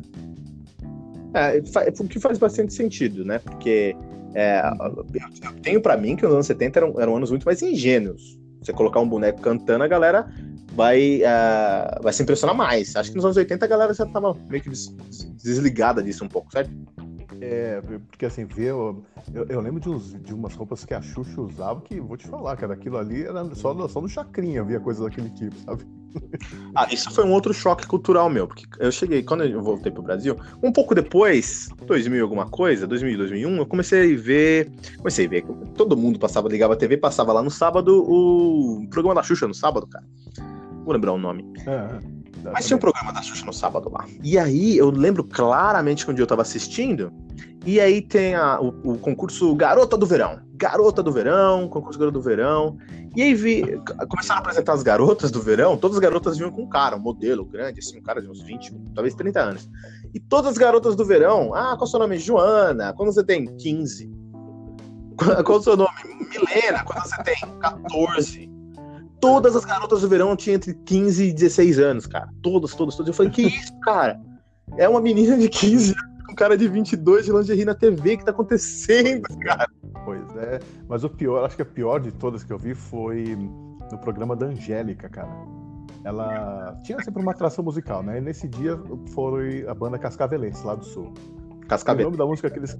Cascavelenses. E o nome da música, singela música que eles tocaram no programa é Eu Quis Te Comer. Minha nossa. Era uma coisa assim, cara. E aí eu lembro que ela acabou a música, ela foi lá, e aí, legal, qual o nome da música? É, eu quis te comer. Ah, beleza. Então, mas Nossa. e tem um monte de criança do lado ali, cara. Eu falei, gente, que isso, cara. Isso é muito chocante pra mim, coisas como esse, esse, esse, esse Gatas do Verão, coisas como Banheira do Gugu, não fazia o menor sentido aquilo. Eu falei, que que é isso? Tá passando é domingo, duas da tarde, cara, o que tá acontecendo? Ainda mais eu imagino você com a criação que você teve, isso aí realmente é praticamente Não, playboy, né? foi muito chocante, cara, foi muito chocante, cara. Depois, depois as coisas começaram a ficar mais tranquilas em casa e tudo mais, mas é, é, foi um choque grandíssimo. Agora, a Xuxa, a Xuxa, ela, ela foi pra Globo, ela tinha um programa dela na TV, ela tinha um, um álbum dela, mas ela fazia as turnês dela também. Ela saía, esse- é, grande parte do, veio das turnês dela, certo? Até na Argentina ela ah, chegou a passar na TV de lá um tempo. Nossa, eu sou enciclopédia, cara. Não, eu tava lá, né? Eu testemunho ocular da história. Eu tava lá e acabei vendo de tabela, né? Olha aí, cara. eu- olha, não, minha nossa. Mas o, o- Esse álbum aqui, ó, co- como esse álbum tem valor? A minha, minha tese aqui é defender o álbum do show da Xuxa. A última música do lado B, ou seja, a raspa do tacho mesmo, custou- ó, tem mais cinco minutos aí, faz o que vocês quiserem. Os caras gravaram Miragem Viagem, que é uma versão para Black Orchid do Steve Wonder. Ah, Stevie Wonder. Exato, Wonder. cara. O, Mas é em português, né? em português, é Viagem Miragem. É, Miragem Viagem. E o baixo, o, cara, o, o baixista, ele sabia o que ele tava fazendo ali. Ele pegou um fretless, ele gravou esse álbum com essa música com fretless. Ele tem umas harmônicas, no meio, umas harmônicas naturais que ele colocou no meio, tem um groove até bem interessante. É, é- isso é uma, uma grande diferença do músico brasileiro, cara. O músico brasileiro tem muita, muita bagagem. Ah, faz aí uma música é, pra sessão da tarde. O cara vai buscar ali referências e vai fazer um som é, com bastante conteúdo. Faz aí um show, o cara vai fazer isso. Ah, você tem 10 minutos aí, faz um, grava uma jam aí. O cara foi buscar Steve Wonder com baixo específico, com técnicas específicas que fazem sentido com o Steve Wonder. Eu realmente me impressionei com esse álbum. Você tá me zoando aí, mas eu Não, realmente. É que, é que você analisa também pelo nível, a nível de músico, né? Porque eu não sou músico, eu tenho uma noçãozinha, assim, né? Mas essa música que você tá falando não era com a Xuxa que cantava, né? Porque eu lembro que quando eu botava esse disco com a minha irmã, é, tinha outras vozes. Eu tinha, tinha um cara, acho que era o Evandro Mesquita, cantava alguma faixa. Talvez O- seja saído, nem lembro. O Evandro Mesquita cantava Garoto Problema. Música que foi escrita pelo Frejá. Olha aí, você tem praticamente né, o supra-sumo da, da- dos anos 80 do rock nacional, né? Frejá, Evandro Mesquita. Miragem, Miragem Viagem foi cantada pela Patrícia Marques, lá do Trem da Alegria. Que é do Trem da Alegria. É. aham. Era uma, é uma música do Steve Wonder, que eles fizeram uma versão aí. Essa música era legalzinha, era boa, era boa mesmo. A Rita Lee escreveu Peter Pan desse álbum aqui. Tá, essa eu não vou lembrar. Por título eu não vou lembrar. Sabe por quê? Porque eu geralmente colocava o disco ali, botava desse agulha e ficava lá com a minha irmã brincando e tal, né? E eu, ela gostava de dançar, então eu ficava lá olhando. E aí eu queria, eu queria entender um pouquinho mais dessa sua memória afetiva para esse álbum. Pois é, a minha irmã, quando ela fez o aniversário de um ano, a gente fez uma festa grande pra ela tal. E o disco escolhido pra ficar rolando ali, né, várias vezes, foi exatamente o show da Xuxa. É, então, assim, eu lembro de, de ouvir várias dessas músicas em repeat, assim, né? E não só o primeiro, acho que o, o segundo também, acho que ou o terceiro, não lembro. Tinha um que era o. Ai, agora, agora me pegou sem, sem preparo aqui, eu preciso dar uma, uma lembrada aqui. Tinha uma música que era super bonita, inclusive a, eu ouvi essa música num treinamento de aprimoramento pessoal. E é campeão, campeão chamava o nome da música.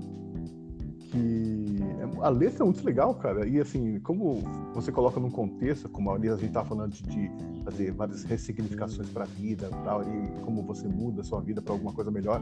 Essa música ficou marcada assim para mim. Ela, ela, eu comecei a ouvir a música com outros ouvidos, sabe? Então, assim, para mim é, tem uma ligação sentimental porque eu, eu lembro muito da minha irmãzinha, né? Quando eu ouço esse primeiro disco, aliás, o segundo disco da Xuxa, não show da Xuxa. É, mas eu acho que o que tem as melhores músicas não é esse, né? eu acho que é o terceiro, que tem a, a Hilarie. Acho que é o. Eu, eu acabei escutando Hilarie aqui nesse álbum, porque eu escutei pelo Spotify. E aí lá, acho que tinha lá, mas acho que tinha como bônus mesmo. Hilari Hilarie é um, é um, foi uma música que foi desenhada ali, na minha, minha percepção, você pode me ajudar.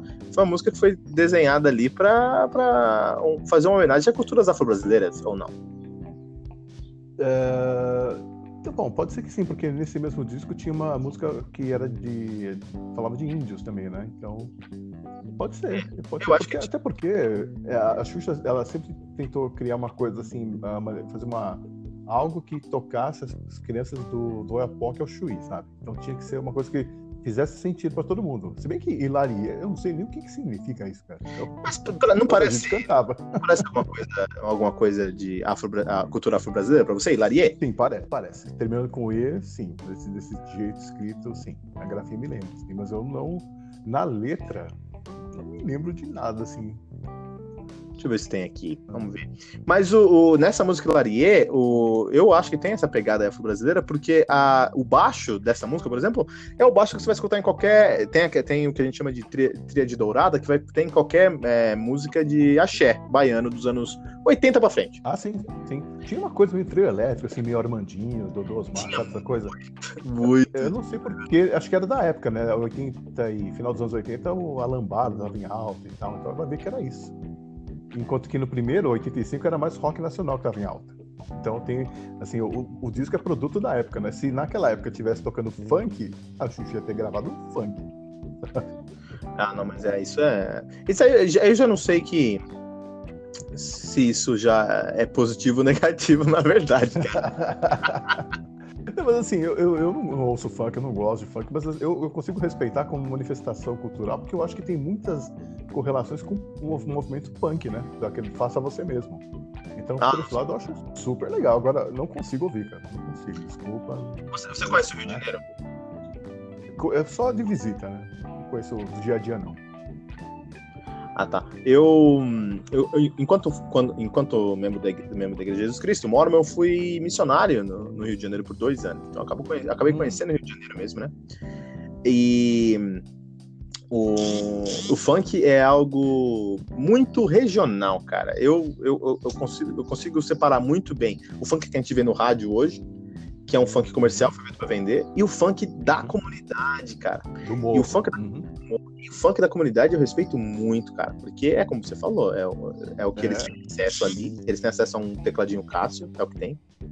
Uhum. E- Que era faz- dos primeiros funks que eu ouvi, eu ouvi e falei, meu, isso é Miami Bass, cara, porque essa levada, cara. Latino tocava umas coisas parecidas no começo. Aí quando começou a vir, ficar mais pesado, as letras começaram a ficar bem mais explícitas, eu falei, opa, o que, que tá rolando aí, cara? Não é. Não, o, o- o- funk e, o proibidão até, o proibidão que tem muito de, de, de uma temática, de uma conotação sexual no funk, mas tem muito de uma conotação de resistência mesmo lá no Rio de Janeiro. Agora, por exemplo, até um dia eu vou. eu quero muito trazer aqui no Gas Review alguém pra gente falar sobre o primeiro álbum da Anitta. Eu acho que o primeiro álbum da Anitta, nem sei o nome, é um álbum que representa a mulher suburbana carioca. Os outros nem tanto, os outros se perdem em vários outros aspectos, sabe? Então eu respeito, eu respeito muito o funk. Escuto funk? Logicamente não. Mas eu respeito basicamente. Eu fiz uma pesquisa rápida sobre Lari Lari aqui, e aí apareceu pra mim. Candomblé apareceu. É, é, é, ah, qual é o nome? Kardecismo. ó, Apareceu candomblé, kardecismo, cientologia e outras coisas. Tá Então, brincando, eu não sabia o que não. Acho que tem que Olha as camadas de Hilarie, cara.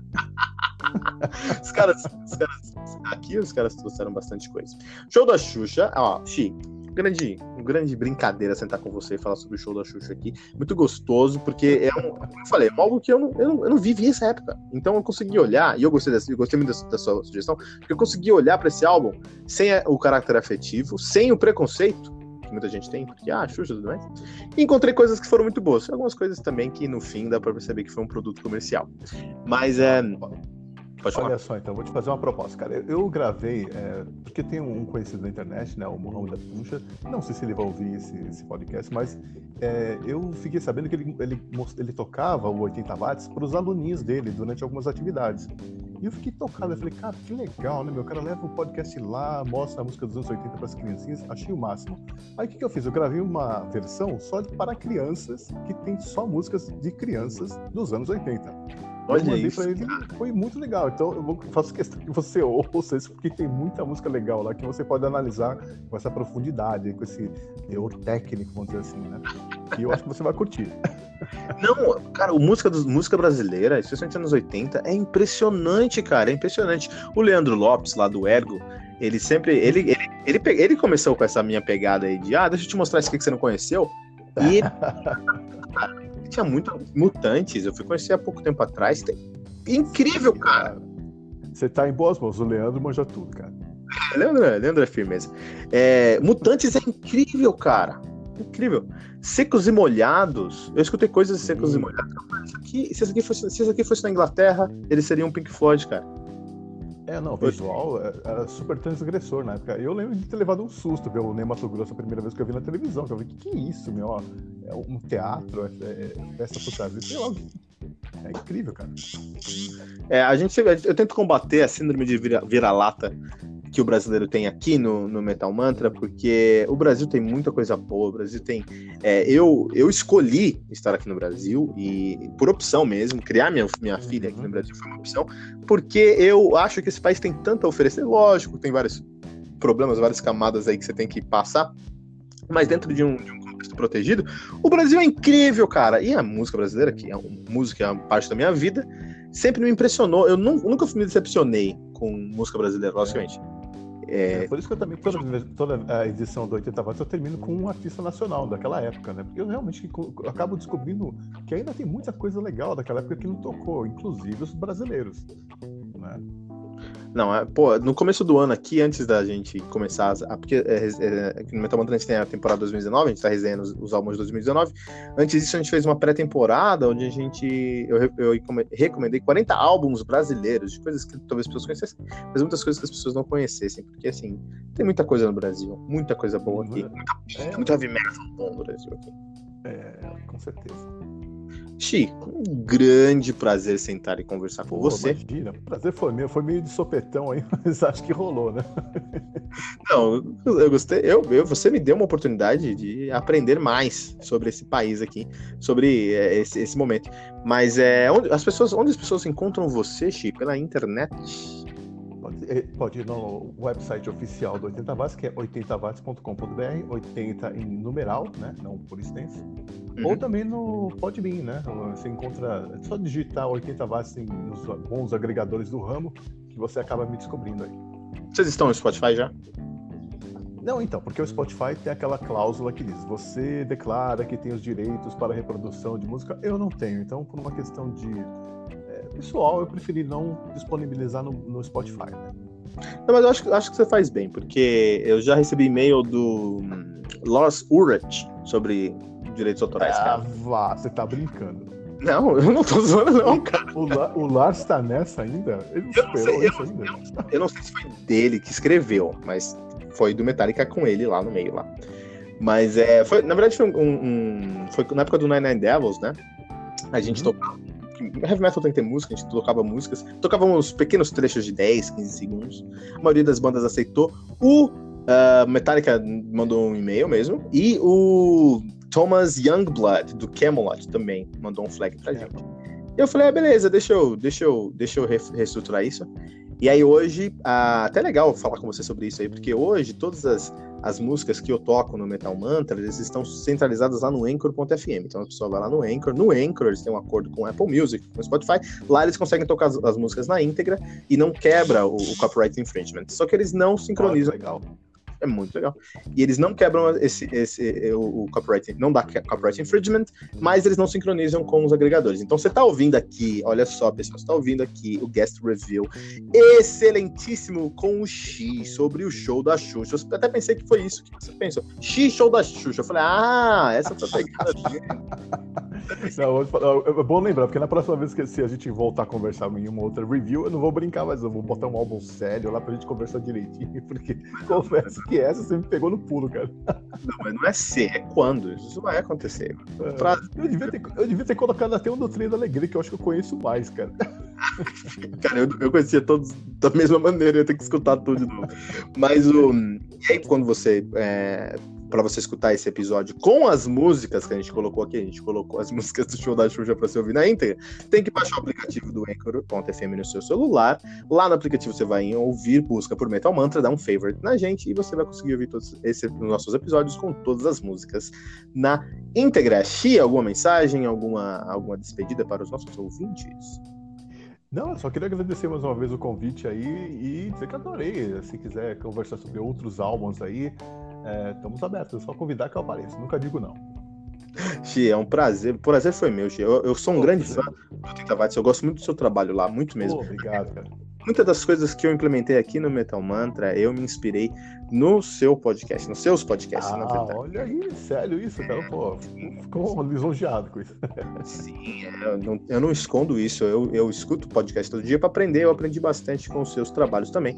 Convido todo mundo que tá aqui ouvindo Metal Mantra, vai lá ouvir 80 watts agora, porque lá no 80 watts você vai encontrar primeiro um trabalho muito profissional, segundo, uma curadoria muito carinhosa. Ele não vai falar, ele não vai pegar, sabe, lista que você procura na internet, ah, 10 álbuns, tal coisa. Não é isso que você vai encontrar lá. Você vai encontrar ah, listas ou, ou, ou, ou, segmentos com conteúdo. Então vai lá ouvir o 80 watts. Ah, valeu, obrigado mesmo, cara. E para você que está ouvindo Metal Mantra, não deixe de compartilhar esse episódio com todos os seus amigos usando a hashtag, hashtag Metal Mantra.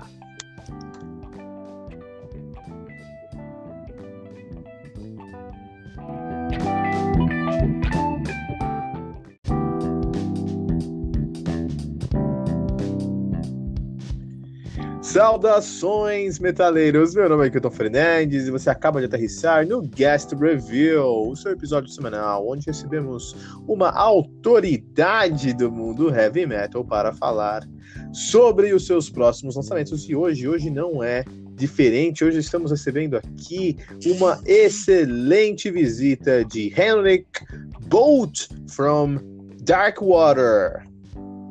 Yeah, hi. First, first of all, Henrik, I'm not sure if I said your last name correct. I was practicing, but I, but I think good. I lost it. It's fine, man. It's good. Thank you very much. So, Henrik, can you can, can you introduce yourself? I don't think you need introduction, but uh, can you introduce introduce yourself to our listeners here, please? Yeah, my name is Henrik, and I, am a vocalist and guitar player. I, I um, my main band is Dark Water. Uh, we released a couple of albums uh, I've done a, a, few other projects like Harmony and uh, Waken Eyes and Universal Mind Project and stuff like that. So uh, I've been doing a different kind of stuff, but uh, Dark Water is the, the main band, and we're releasing a new album uh, next Friday. This is fantastic because it's the first time we are talking about an upcoming, so close upcoming release here on Metal Mantra. It's an honor for us, and we are uh, make up to you. It's gonna it's gonna be a, a great time we're gonna spend together, Henrik. Okay, great. Thanks. Awesome. First of all, you are in Sweden right now, right? Where are you at? Yeah, I'm Sweden. Uh, just a few, uh, like uh, 60 kilometers from Gothenburg. You know, the west coast of Sweden. Oh, that's amazing.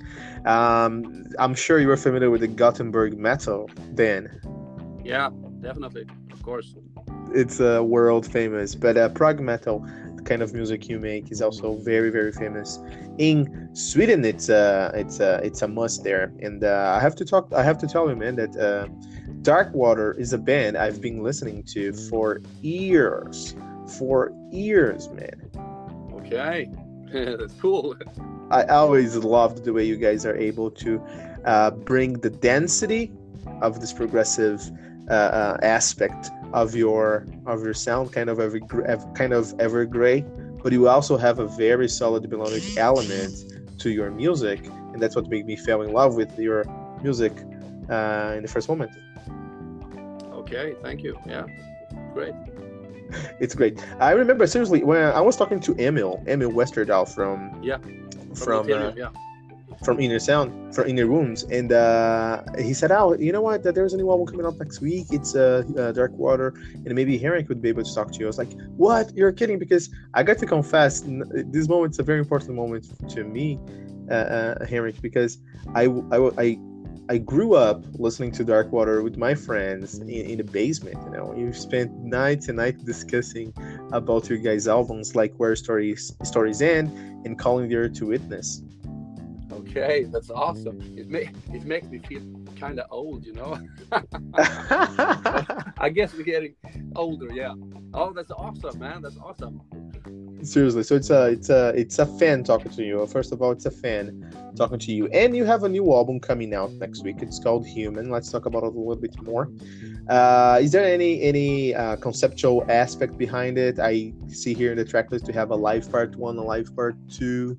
So, is there any conceptual uh, co- concept behind the lyrics and the album itself, or no? It's like uh, independent songs into a tracklist. Well, it, it's it's not a like a you know concept album in, in the usual way, uh, but every song you know uh, is about. Um, life and us as humans and how we affect you know each others and how we are affected uh, by the world and everyone, you know, the society and how we are, are affected and, and, and, and how we treat each other, you know, in, in, in life.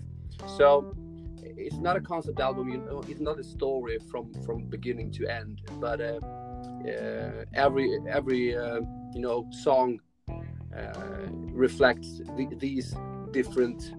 Um, you know uh, stories of, of uh, you know how we affect the world around us and the struggles you know that we deal with as humans so everything is you know about us as, as, as people and how we you know all the struggles in life if you put it like that yeah I think I think we got it. We have songs here. We have uh, on the track list. We have songs called uh, "The Journey," "Burdens," uh, "Turning Page," "Reflection of a Mind." So um, I'm quite sure I got your point, and uh, I have to tell I have to tell you, man, I'm, I'm, I'm even more excited about the, this new release next week. Definitely. Sounds good. Sounds good. Yeah, we are extremely happy about this album. We're so looking forward to releasing this one. You know, it's been quite a while since Restore's End, so it's so great to be able to release this one. Uh, that was that was my my next question. In fact, it took seven years for this new album to come out. So why did it take did, it, did you guys take so long? Were you working with this album from the beginning, or were you involved in other projects? How did it how did it go? Yeah, well, it actually we know we haven't worked with the album so, so uh, for so long, of course, but we we um you know I remember back in like 2013 I think started with the, the, this uh, album Human, um, and we started writing uh, a few a few of the songs, um, but then some things got in between. You know, I I, I got. Uh, I had two two kids with my wife, you know, and becoming a father, you know, that really made me think, and I I, I wanted to prioritize you know my family life uh, in front of the music. Uh, so I, we took a break for for a few years because I knew that you know if it's it's hard to to to to raise a family and and focus on raising the kids. You know i wanted to do that 100% and at the same time you know writing and recording an an uh, important album. Uh, i knew that if i was trying to do that at the same time you know both of them were going to be like uh, I, I, couldn't do both of them like for 100% so uh, we we um, we took it took a break for a couple of years you know just doing our own stuff. We, we, we did we did some other musical projects that, that didn't uh, that we didn't have to focus that much on. You know, it was easier to, to, to do some recordings for those uh, st- things. But um, but then I think like in 2016 or 17 or something like that, we, we really started to to to uh, go back to the songs again and listen to what we have written a few years before, and we and, and, what we we came to the conclusion that okay we can do this a lot a lot better you know? So we we actually rewrote almost every song uh, from the album and and just you know just went through every transition in the song and every, every part of it and and making the best of everything so so so, so good that, that we possibly could. And and uh, uh, yeah and, and and we worked no, we, we worked quite a lot together on this one. We, we always sit down. Me, you know, we are, uh, there's uh, three of us that write the most. You know, it's me and it's Magnus, the keyboard player, and Marcus, the guitar player. Uh, we are the main writers for the song, so we always sit down and, and, and write stuff together. But on this one, we really we, we really did it a lot more. You know, it was a lot of teamwork. So we we focused on sitting down on every song and you know every part and everything we arranged everything together and did everything together. So I think that is one of the main reasons that why why this album perhaps sounds even better than the the, the earlier ones. So, um, but that is the main reason why it took us that long. You know, it, it wasn't the the writing itself, but it was the our personal lives that that got in the way. And I'm sure, no, I got what you say uh, 100% because that's what I went through a few months ago. I have a six months old daughter and uh, I I paused my podcast six months ago when she was actually she's eight months now. So um, I paused my I paused my pod, my podcast when she was born, and I I spent this I enjoyed this time with this little baby born, and then uh, after uh, my life went back on track so or my, my wife went back to work my, my daughter uh, started to go to school i was able to focus on my podcast uh, once more. So i got what you say 100% it's important to to prioritize when you have a, a baby in your case you have two two kids and that's fantastic. And i think this uh, help us uh, feel different about our lives, about our work, and most importantly, in the context of this interview, about our music. So I'm sure you've been through this experience in, in these last years, helped you to evolve as a writer in, in, in, many aspects, and that's something that makes me again a little bit more excited about this album coming out next week, Henrik. Yeah, I, I, I think you know we, we have these years, you know, we have all grown. You know, we've uh, both Simon, the bass player, and Tobias, the drummer, they also had uh, children. You know, and I think that that really changes a, a, a person. You know, uh, it makes you prioritize and, and think in, in a different way about life itself. So I think this is this album kind of reflects, you know, everything we've, you know, thought about you know the the whole world and everything that all the struggles in the in the world uh, that you see and read about every day. And um, and having your kids you know grow up in this world um, I think that that affects uh, some of the lyric writing as well. So but um, yeah we are so anxious to get this album out you know. We've been there for quite some years so it's it's it, it feels amazing to release this one that sounds that sounds great, man. That's how that's about right. That's how um, a, a, musician has to feel when they have a new work coming out. That's the feeling a musician, the proper feeling a musician might have when a, a new album is coming out. This feeling of um, uh, excitement of I can barely wait for that coming out. I've been listening to the new uh, a new beginning, uh, one of your one of your guys' singles, before the um, the human release and uh, I got to tell you I felt a little uh, I was able to identify a little bit differences from um, where the stories end and uh, to human. In my point of view uh, Dark Water always had this uh, very unique feature characteristic of prioritizing and focusing on little little details through the uh, throughout the song.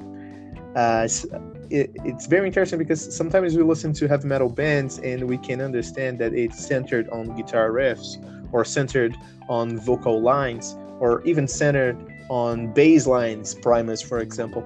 But uh, on Dark Water, each one of those elements they have they play a different role and they fulfill what they have to fulfill, but they don't catch more attention than what is needed. In the end of the day, we have a whole picture in front of us. But if we start to dig in and we dig into the layers of complexity into your music, we will find more and more evidences that you guys have put a lot of work through their albums. That's what I felt uh, on uh, where stories stories ends, for example. And in this new album, new beginning, I see you guys are. Um, I see the way I feel, at least the song, I cannot talk about the album because the album is still coming out, but the A New Beginning, the song that came out, I felt you guys, um, uh, in one way, I felt you guys' music closer to Camelot. the, especially the new um, uh, young uh, Thomas Youngblood, Youngblood is, uh, riff, uh, riff style but uh, the keyboard, in my opinion, has is playing a bigger uh, role, at least in this song. How do you see that? Am I getting the wrong image? What I should expect from the Human album in this aspect? Well, I, I think that you know the, the things you, you, you said before, the earlier uh, about the last, you know, the other albums that we we um, you know we, we focus a lot of of, on the details and, and that every every instrument play its role uh, is definitely correct. And um, I would say that on this new album we, we, we, we really do that a lot, you know. And if a new beginning is is actually uh, perhaps not, you know, that the uh, it, it, it, it's a song that that that that is a little bit different from the rest of the, the album actually because a new beginning we wrote a new beginning a quite that that's a quite uh, I shouldn't say simple song but it's a it's a more simple song than the rest of the songs you know it's it's not as complex we wanted to do a quiet and, and easy you know a, a, kind of a little metal stuff but a little bit proggy we, we can't stay off the prog. So, but a little bit simpler song than the rest of the album. So, uh, the rest of the songs definitely have a lot of more, uh, you know, details and and and uh, more uh, technicality and stuff like that. So, um, but but I think also that you, you mentioned the keyboards and and on this album, um, and that is a big part uh, of Jacob Hansen. You know, the, the guy who mixed the album. Uh, because he, he his mix is so incredibly good that he could make everything you know you, you, can hear everything in the songs. And and you can hear really hear the keyboards. Uh, and that has always been a problem in our music because we have it, it's quite a dense uh, kind of mix in our, our, our songs. So we have a lot of stuff going on. And that all, all also uh, means that if you want the guitars and if you want the, everything to sound you know you, ha- you have to lower the keyboards to make the, the, the guitars stand stand out and make a, a, a kind of hard and and, uh, and heavy mix. But you know, Jacob Hansen really managed to to to keep the, the keyboards quite loud and, and still make a, an incredibly good mix. You know, it, the mix are the best I've ever heard. So you know, it's it's clean and it's it's heavy and it's it's uh, it's, it's, it's big you know there's quite a lot of effects on everything but it's still very very clean. And i i just don't know how he does that because that is amazing to me. So um, on this new album you know you, you can really hear everything. You can hear every detail and, and uh, i really love how you really can hear all the keyboards and you can hear what, what, what every instrument is doing all the, all the time. And uh, uh, that is especially the bass you know the simon simon's bass playing on this album is incredible and you can hear really hear the bass on this album which we you know the last album you couldn't really hear what he, he did you know? So um, i think this this new album sounds incredible and and so so much better than the the the, the rest of the albums. Uh, so I, I, think you know it's, it's, the best thing we've ever done, definitely. Oh, the, um, again, we have a, um, a segment in the show here that we call the fantastic train of the hype cap, the Captain Hype, where we we jump on this hype train and we get very excited about the new uh, releases uh, for the year. And Dark Water is always on my top list is all is an album I really wanted to I want to listen to. Um, you mentioned about Jacob Hansen, and uh, I was looking out for the production of this album because I've uh, the first thing that punched me in the face on the face when I I played the, a new beginning was uh, how the keyboards they were not loud that's not the proper word but how they were evident the in, in the music and that was something new to me uh, when we were talking about Dark Water, and uh, especially when we're talking about songs as "Why I Bleed" or "The Play," where I the the keyboards they were there, but they were more harmonizing the whole stuff and creating a, this atmosphere and the soundscapes to the to the music. But now I see the keyboard actually taking a more aggressive role, a more present role, and I'm very excited to see uh, how it, it, it comes out in, in, in the new album on Human. Um, besides that, uh, Dark Water is always, uh, to me, I always have a scene. Uh, Dark Water is a very proggy metal, very proggy band, very progressive heavy metal band.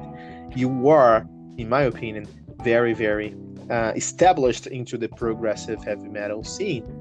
And one of the elements for a progressive heavy metal song is uh, length. It has to be longer, you know. And in this album, you guys are creating a, a huge um, um, burden and task for yourselves because we have uh, in, um, reflection of a mind with 11 minutes play. We have the journey and the uh, burdens with 8 minutes play.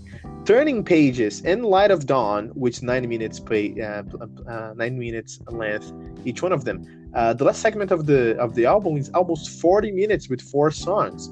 And uh, this is this is something amazing. How do you guys do that yeah, yeah. I, I, I, actually have no idea. You know, we, we just can't write short songs, I guess. you know, now we, we don't think about you know the the, the, um, the length of the song when we write them. Uh, it doesn't for, for me. It doesn't matter if it's if it's a short one or, or it's a long one. Um, I just I just want to feel like everything fits together. You know, every part of it, every every every part in the song it really should should fit together and and you know the transitions between every part should should come effortless. So it, it, it doesn't it doesn't feel like you know um, you know a part in the song shouldn't shouldn't get feel forced when, when it when it arrives. So so and and uh, you know we, we don't we don't think about the length of the songs when we write them. So we, we just do it as, as as good as we can. And i mean if, if that comes out in a in five minutes song or a 15 minute song for us it, it, it really doesn't matter. And uh, i think that is one of the advantages of, advantages of, of, playing this kind of music because you know you, do, you don't have to feel like oh man this song is too long. We have to shorten it and stuff like that. You know if it's, it's a long song you know it's fine. Uh, it doesn't matter because uh, in this in this kind of uh, style it's, it's okay to, to, to write long song. But but uh, you know we, we um, we've always always write written long songs and i i kind of like it but it, it's important that you have dynamic in the songs so it doesn't feel like you're listening to a you know a 10 minute song and stuff like that you know? It, it should feel it must be interesting all the time. And in, in on this album we were very very um, you know we worked a lot on that you know when we sat together and, and arranged the, the songs and, and all the transitions and stuff like that between every part you know that everything flows well in the song. So it doesn't feel uh, it, it, shouldn't really feel forced and stuff like that. So so you know the songs just gotten longer and longer i guess uh, that's something you guys have inside of you guys. It's not something. I'm, I'm, sure it's not something planned. I'm sure it's something that happens. But uh, as a fan, it's great to me when I uh, when I have the opportunity to listen to this album and I understand that like we have five uh, guys in a room and they don't they don't want to stop playing the song. They keep playing the song on and on and on. Turns out to be uh, a longer song song that's a consequence. Uh, I've seen here in the uh, on the official information for your new album that you're going to have a vinyl version, a black and white marble, black and marble white version, vinyl version of your album. Uh, we are in 2019, and uh, 90% of music is consumed on stream streaming, uh, eight to seven percent on vinyl, and three percent on CDs. How do you see that, and uh, how uh, how important is that for you guys? Yeah, I guess you know we've always wanted to, to release a vinyl. You know, I, I know I, I don't own a, a, a player myself. You know, but me neither. I, I, I, need I need one, dude. Yeah, but but but what I've understood, you know, uh, more and more people, you know, they they, they, they want to buy the vinyls, um, and you know this this uh, black and white marble edition. You know, it, it was a limited edition. I, I think we only did like a hundred copies of that one, and and that is all, already sold out. Um, Amazing. And uh, yeah, so it's great. And, and then of course we have the the, the, the regular black ones uh, are, are still for sale. So we have a lot more of those. Um, but you know, in, in, this kind of, I, I know that the, the, most people today, especially the young younger generation, that they stream music or some of them even buy them on iTunes and stuff like that. But I, I know that most of them uh, stream the music. Uh, but you know, in this kind of style that we we are doing, I, I, think that our our main group, you know, of listeners are a, a bit older. You know, I, I, think they are all from like 30s and, and up, between 30 and 50. I think the most of our listeners are, and they are still buying CDs. So. Um, for us, it's, it's not a big problem, you know. Uh, I think we, we still sell. I, I mean, we don't sell sell a lot of albums uh, or physical albums, but I mean, we sell enough. Um, so, for in this kind of music uh, style, it, it, it, I, I don't I don't think it's a big problem. You know, all this streaming and uh, digital uh, things. Really, no. No, that sounds that sounds um, that sounds great. In fact, I need a vinyl player, man. I I was thinking about it, and uh, I have a little man cave here in my office and stuff, and uh, I'm thinking about buying one just to to get this. They people say it's different. People say it sounds different, so I'm I'm looking out. Yeah, that is actually a, a, a, funny thing. You know, I, I've also also heard a lot of people. You know, they they like they love the the sound of the vinyl more than the CD because the vinyl, you know, it sounds a bit warmer, the warmer sound of the vinyl.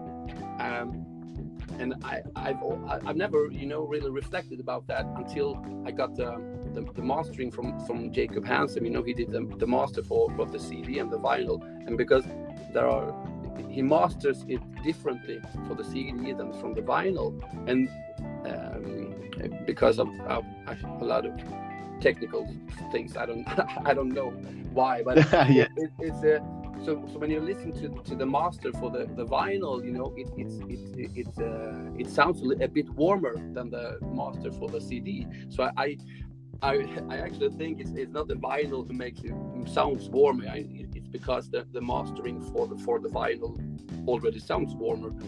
But um, yeah, just a thing I got to think of. No, uh, do you know uh, Steven Wilson? I'm sure. I'm sure you know him. Yeah. He um, he mentioned once in an interview some years ago. He said that uh, he compared a painting, like a Van Gogh Van Gogh painting, to CD album, CD and vinyl and show. So he said, uh, when you, we can, when you see a picture uh, online from a Van Gogh uh, uh, pa- painting, we see the, the all the, the details there. We, we can see the image, so we have access to the information. That's that's like the city. He compared that to city. When we go to a museum and we see this this this painting in person, we will be able to see the textures on the painting, the frame of the painting, and all of uh, the the environment uh, aspects that had influenced it to the painting itself. And then he compared that to the vinyl. And he said that if we could go back in time to Van Gogh's studio and see him painting that same painting, that would be compared to a concert. I think was the best uh, uh, comparison ever. Yeah, perhaps that's right. I, I, I don't know if I agree with the, the CD and vinyl, you know, stuff because I, I, I am. I definitely agree with the, the live stuff. You know, it, it, it, that is uh, definitely something I agree with. The the CD and vinyl. Um, when I listen to, I- I mean, if if I, if I listen to the mastering from from uh, from our album, you know, the the vinyl, and compare it to the CD, I can't say that the vinyl sounds. I, I mean, you, you can't hear any more details and stuff like that. It, it only sounds a bit warmer because the uh, it is mastered that way. And I don't think that the the vinyl itself uh, can make this the music sound better. I I have a hard. I, I really don't think it's that that that is the way. But well, that's only my thought about it. I, I don't know if that is correct, but I uh, I have a hard time seeing that. No, I think you are correct. I think you are correct, Henrik, because uh, for example, a picture online has a much uh, uh, uh, much more definition than actually you go than in your eyes. You have some screens today, a cell phone screen that have more has more colors than you can see. In fact, so Yeah. I'm quite sure the city has a better quality in the end of the day. But that took us to to the next question, which is, what are you guys' uh, live plans, touring plans? When are you guys coming to play in Brazil? That's my big question. Well, we'd love to come to Brazil anytime. you know, You have to, man. Ne- never been there. Would love to come and play there.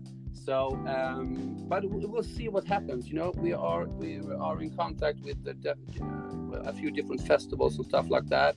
Um, so we, we really want to get out and play uh, as much as possible.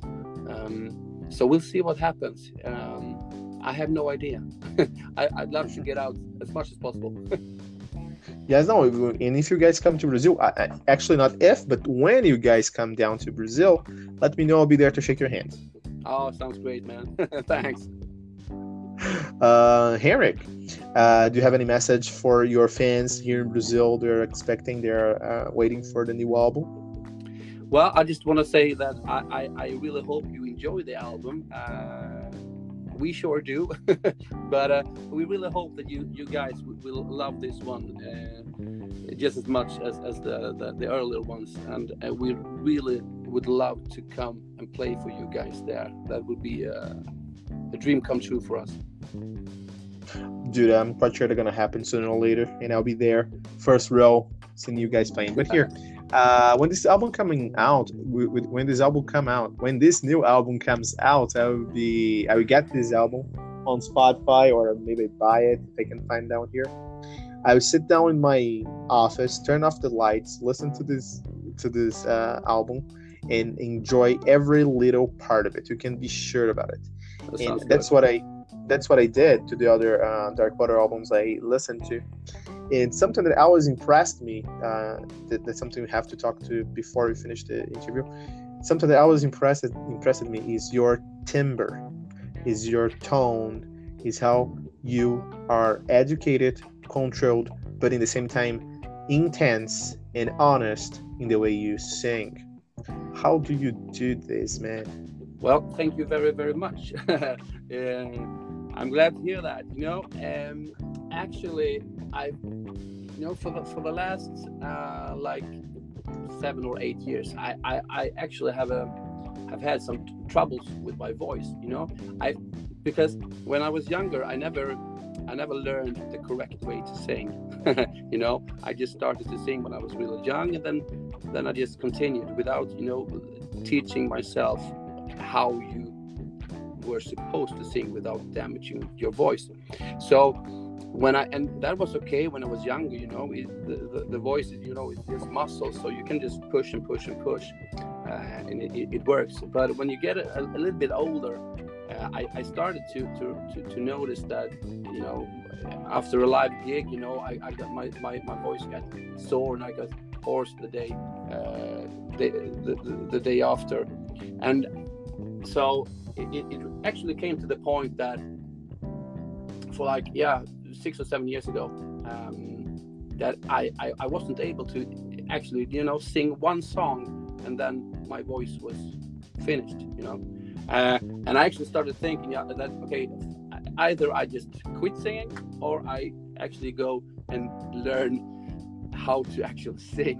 Um, so I, I have really focused a lot of, of uh, you know reading and, and trying to teach myself how to take care of my voice and and uh, and uh, to sing more relaxed and not and not push as much. So I think that uh, on this new album, I I, I, uh, I actually have kind of a, a different. I, I don't I don't know if people other people can hear it. I, for me myself, I can hear uh, quite a difference between how I sing. You know, I, I can hear that it, it's a lot more relaxed when I sing, um, because I, I've done some training and stuff that I, I actually should have done like 20 years ago or 30 years ago. But um, I, I really appreciate what you're saying because, um, well, as a, as a musician and, and vocalist, I I, I, I rarely am proud of what I've I've done. You know, it, it's always okay. I could have done that better, and and I always always hear the small details that I'm not happy with and stuff like that. But on this album, I, I'm this is the first album actually that I'm I'm, I'm really proud of uh, everything that I've done and everything that every, everyone in the band has done. You know, all the guys have, have never played as good as on this album. So we, we really feel that this is. Um, I, I, it feels just amazing to be to be able to release this one because we everything is the best we've ever done. You know, the song, songwriting, the, the, the playing, uh, and the, the production and mixing master is just uh, as good as it as, as we have could, could have done it. So uh, yeah, it feels great. So, and uh, and sounds great. Sounds about right. Thank you very much, Henrik, for this opportunity. I got to tell you, man, it was to me it was a dream that came true. Thank you very much. Well, thank you for having me on. Oh, come on. And we have to do this some other time. Uh, last week, I talked to, no, this week, this last Tuesday, I talked to um, Jonah Waiting, uh, Waiting, uh, Weingarten from Yeah, uh, yeah. Universal Wine Project. You, guys, you, you know him, right? Yeah, yeah, a bit. Yeah, yeah. He, he actually uh, started just yeah around when I, I quit the, that project. You know, I, I hadn't uh, the time. I, I, I, I needed to focus on the Dark Water album and stuff like that. So, I, but but I, I, I have talked to him quite a bit. Yeah, sure.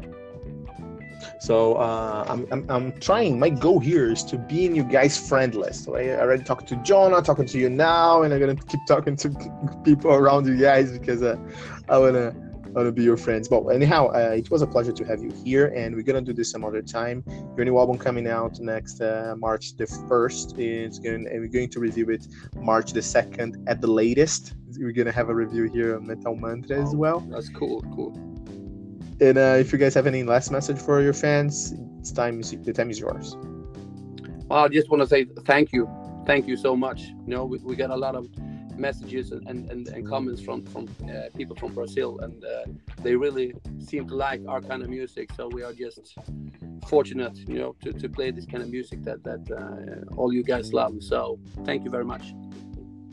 I thank you, guys. I thank you very very much. I wish you the very best for the next week release, and uh, you can count on Metal Mantra whenever you want. You can show up here whenever you want. E para você que está ouvindo Metal Mantra aqui, a gente colocou músicas do Dark Water aqui no nosso episódio. Para você ouvir essas músicas, você precisa baixar o aplicativo do Anchor FM. Você vai lá na sua loja de aplicativos, no Google Play ou no uh, uh, Apple, Apple Apps iOS Apps e você baixa o aplicativo do, aplicativo do Anchor FM, busca por Metal Mantra, dá um favorite pra gente, pra não perder suas atualizações e você vai conseguir ouvir todas essas músicas aqui. E não deixe de compartilhar esse episódio com todos os seus amigos usando a hashtag, hashtag Metal Mantra.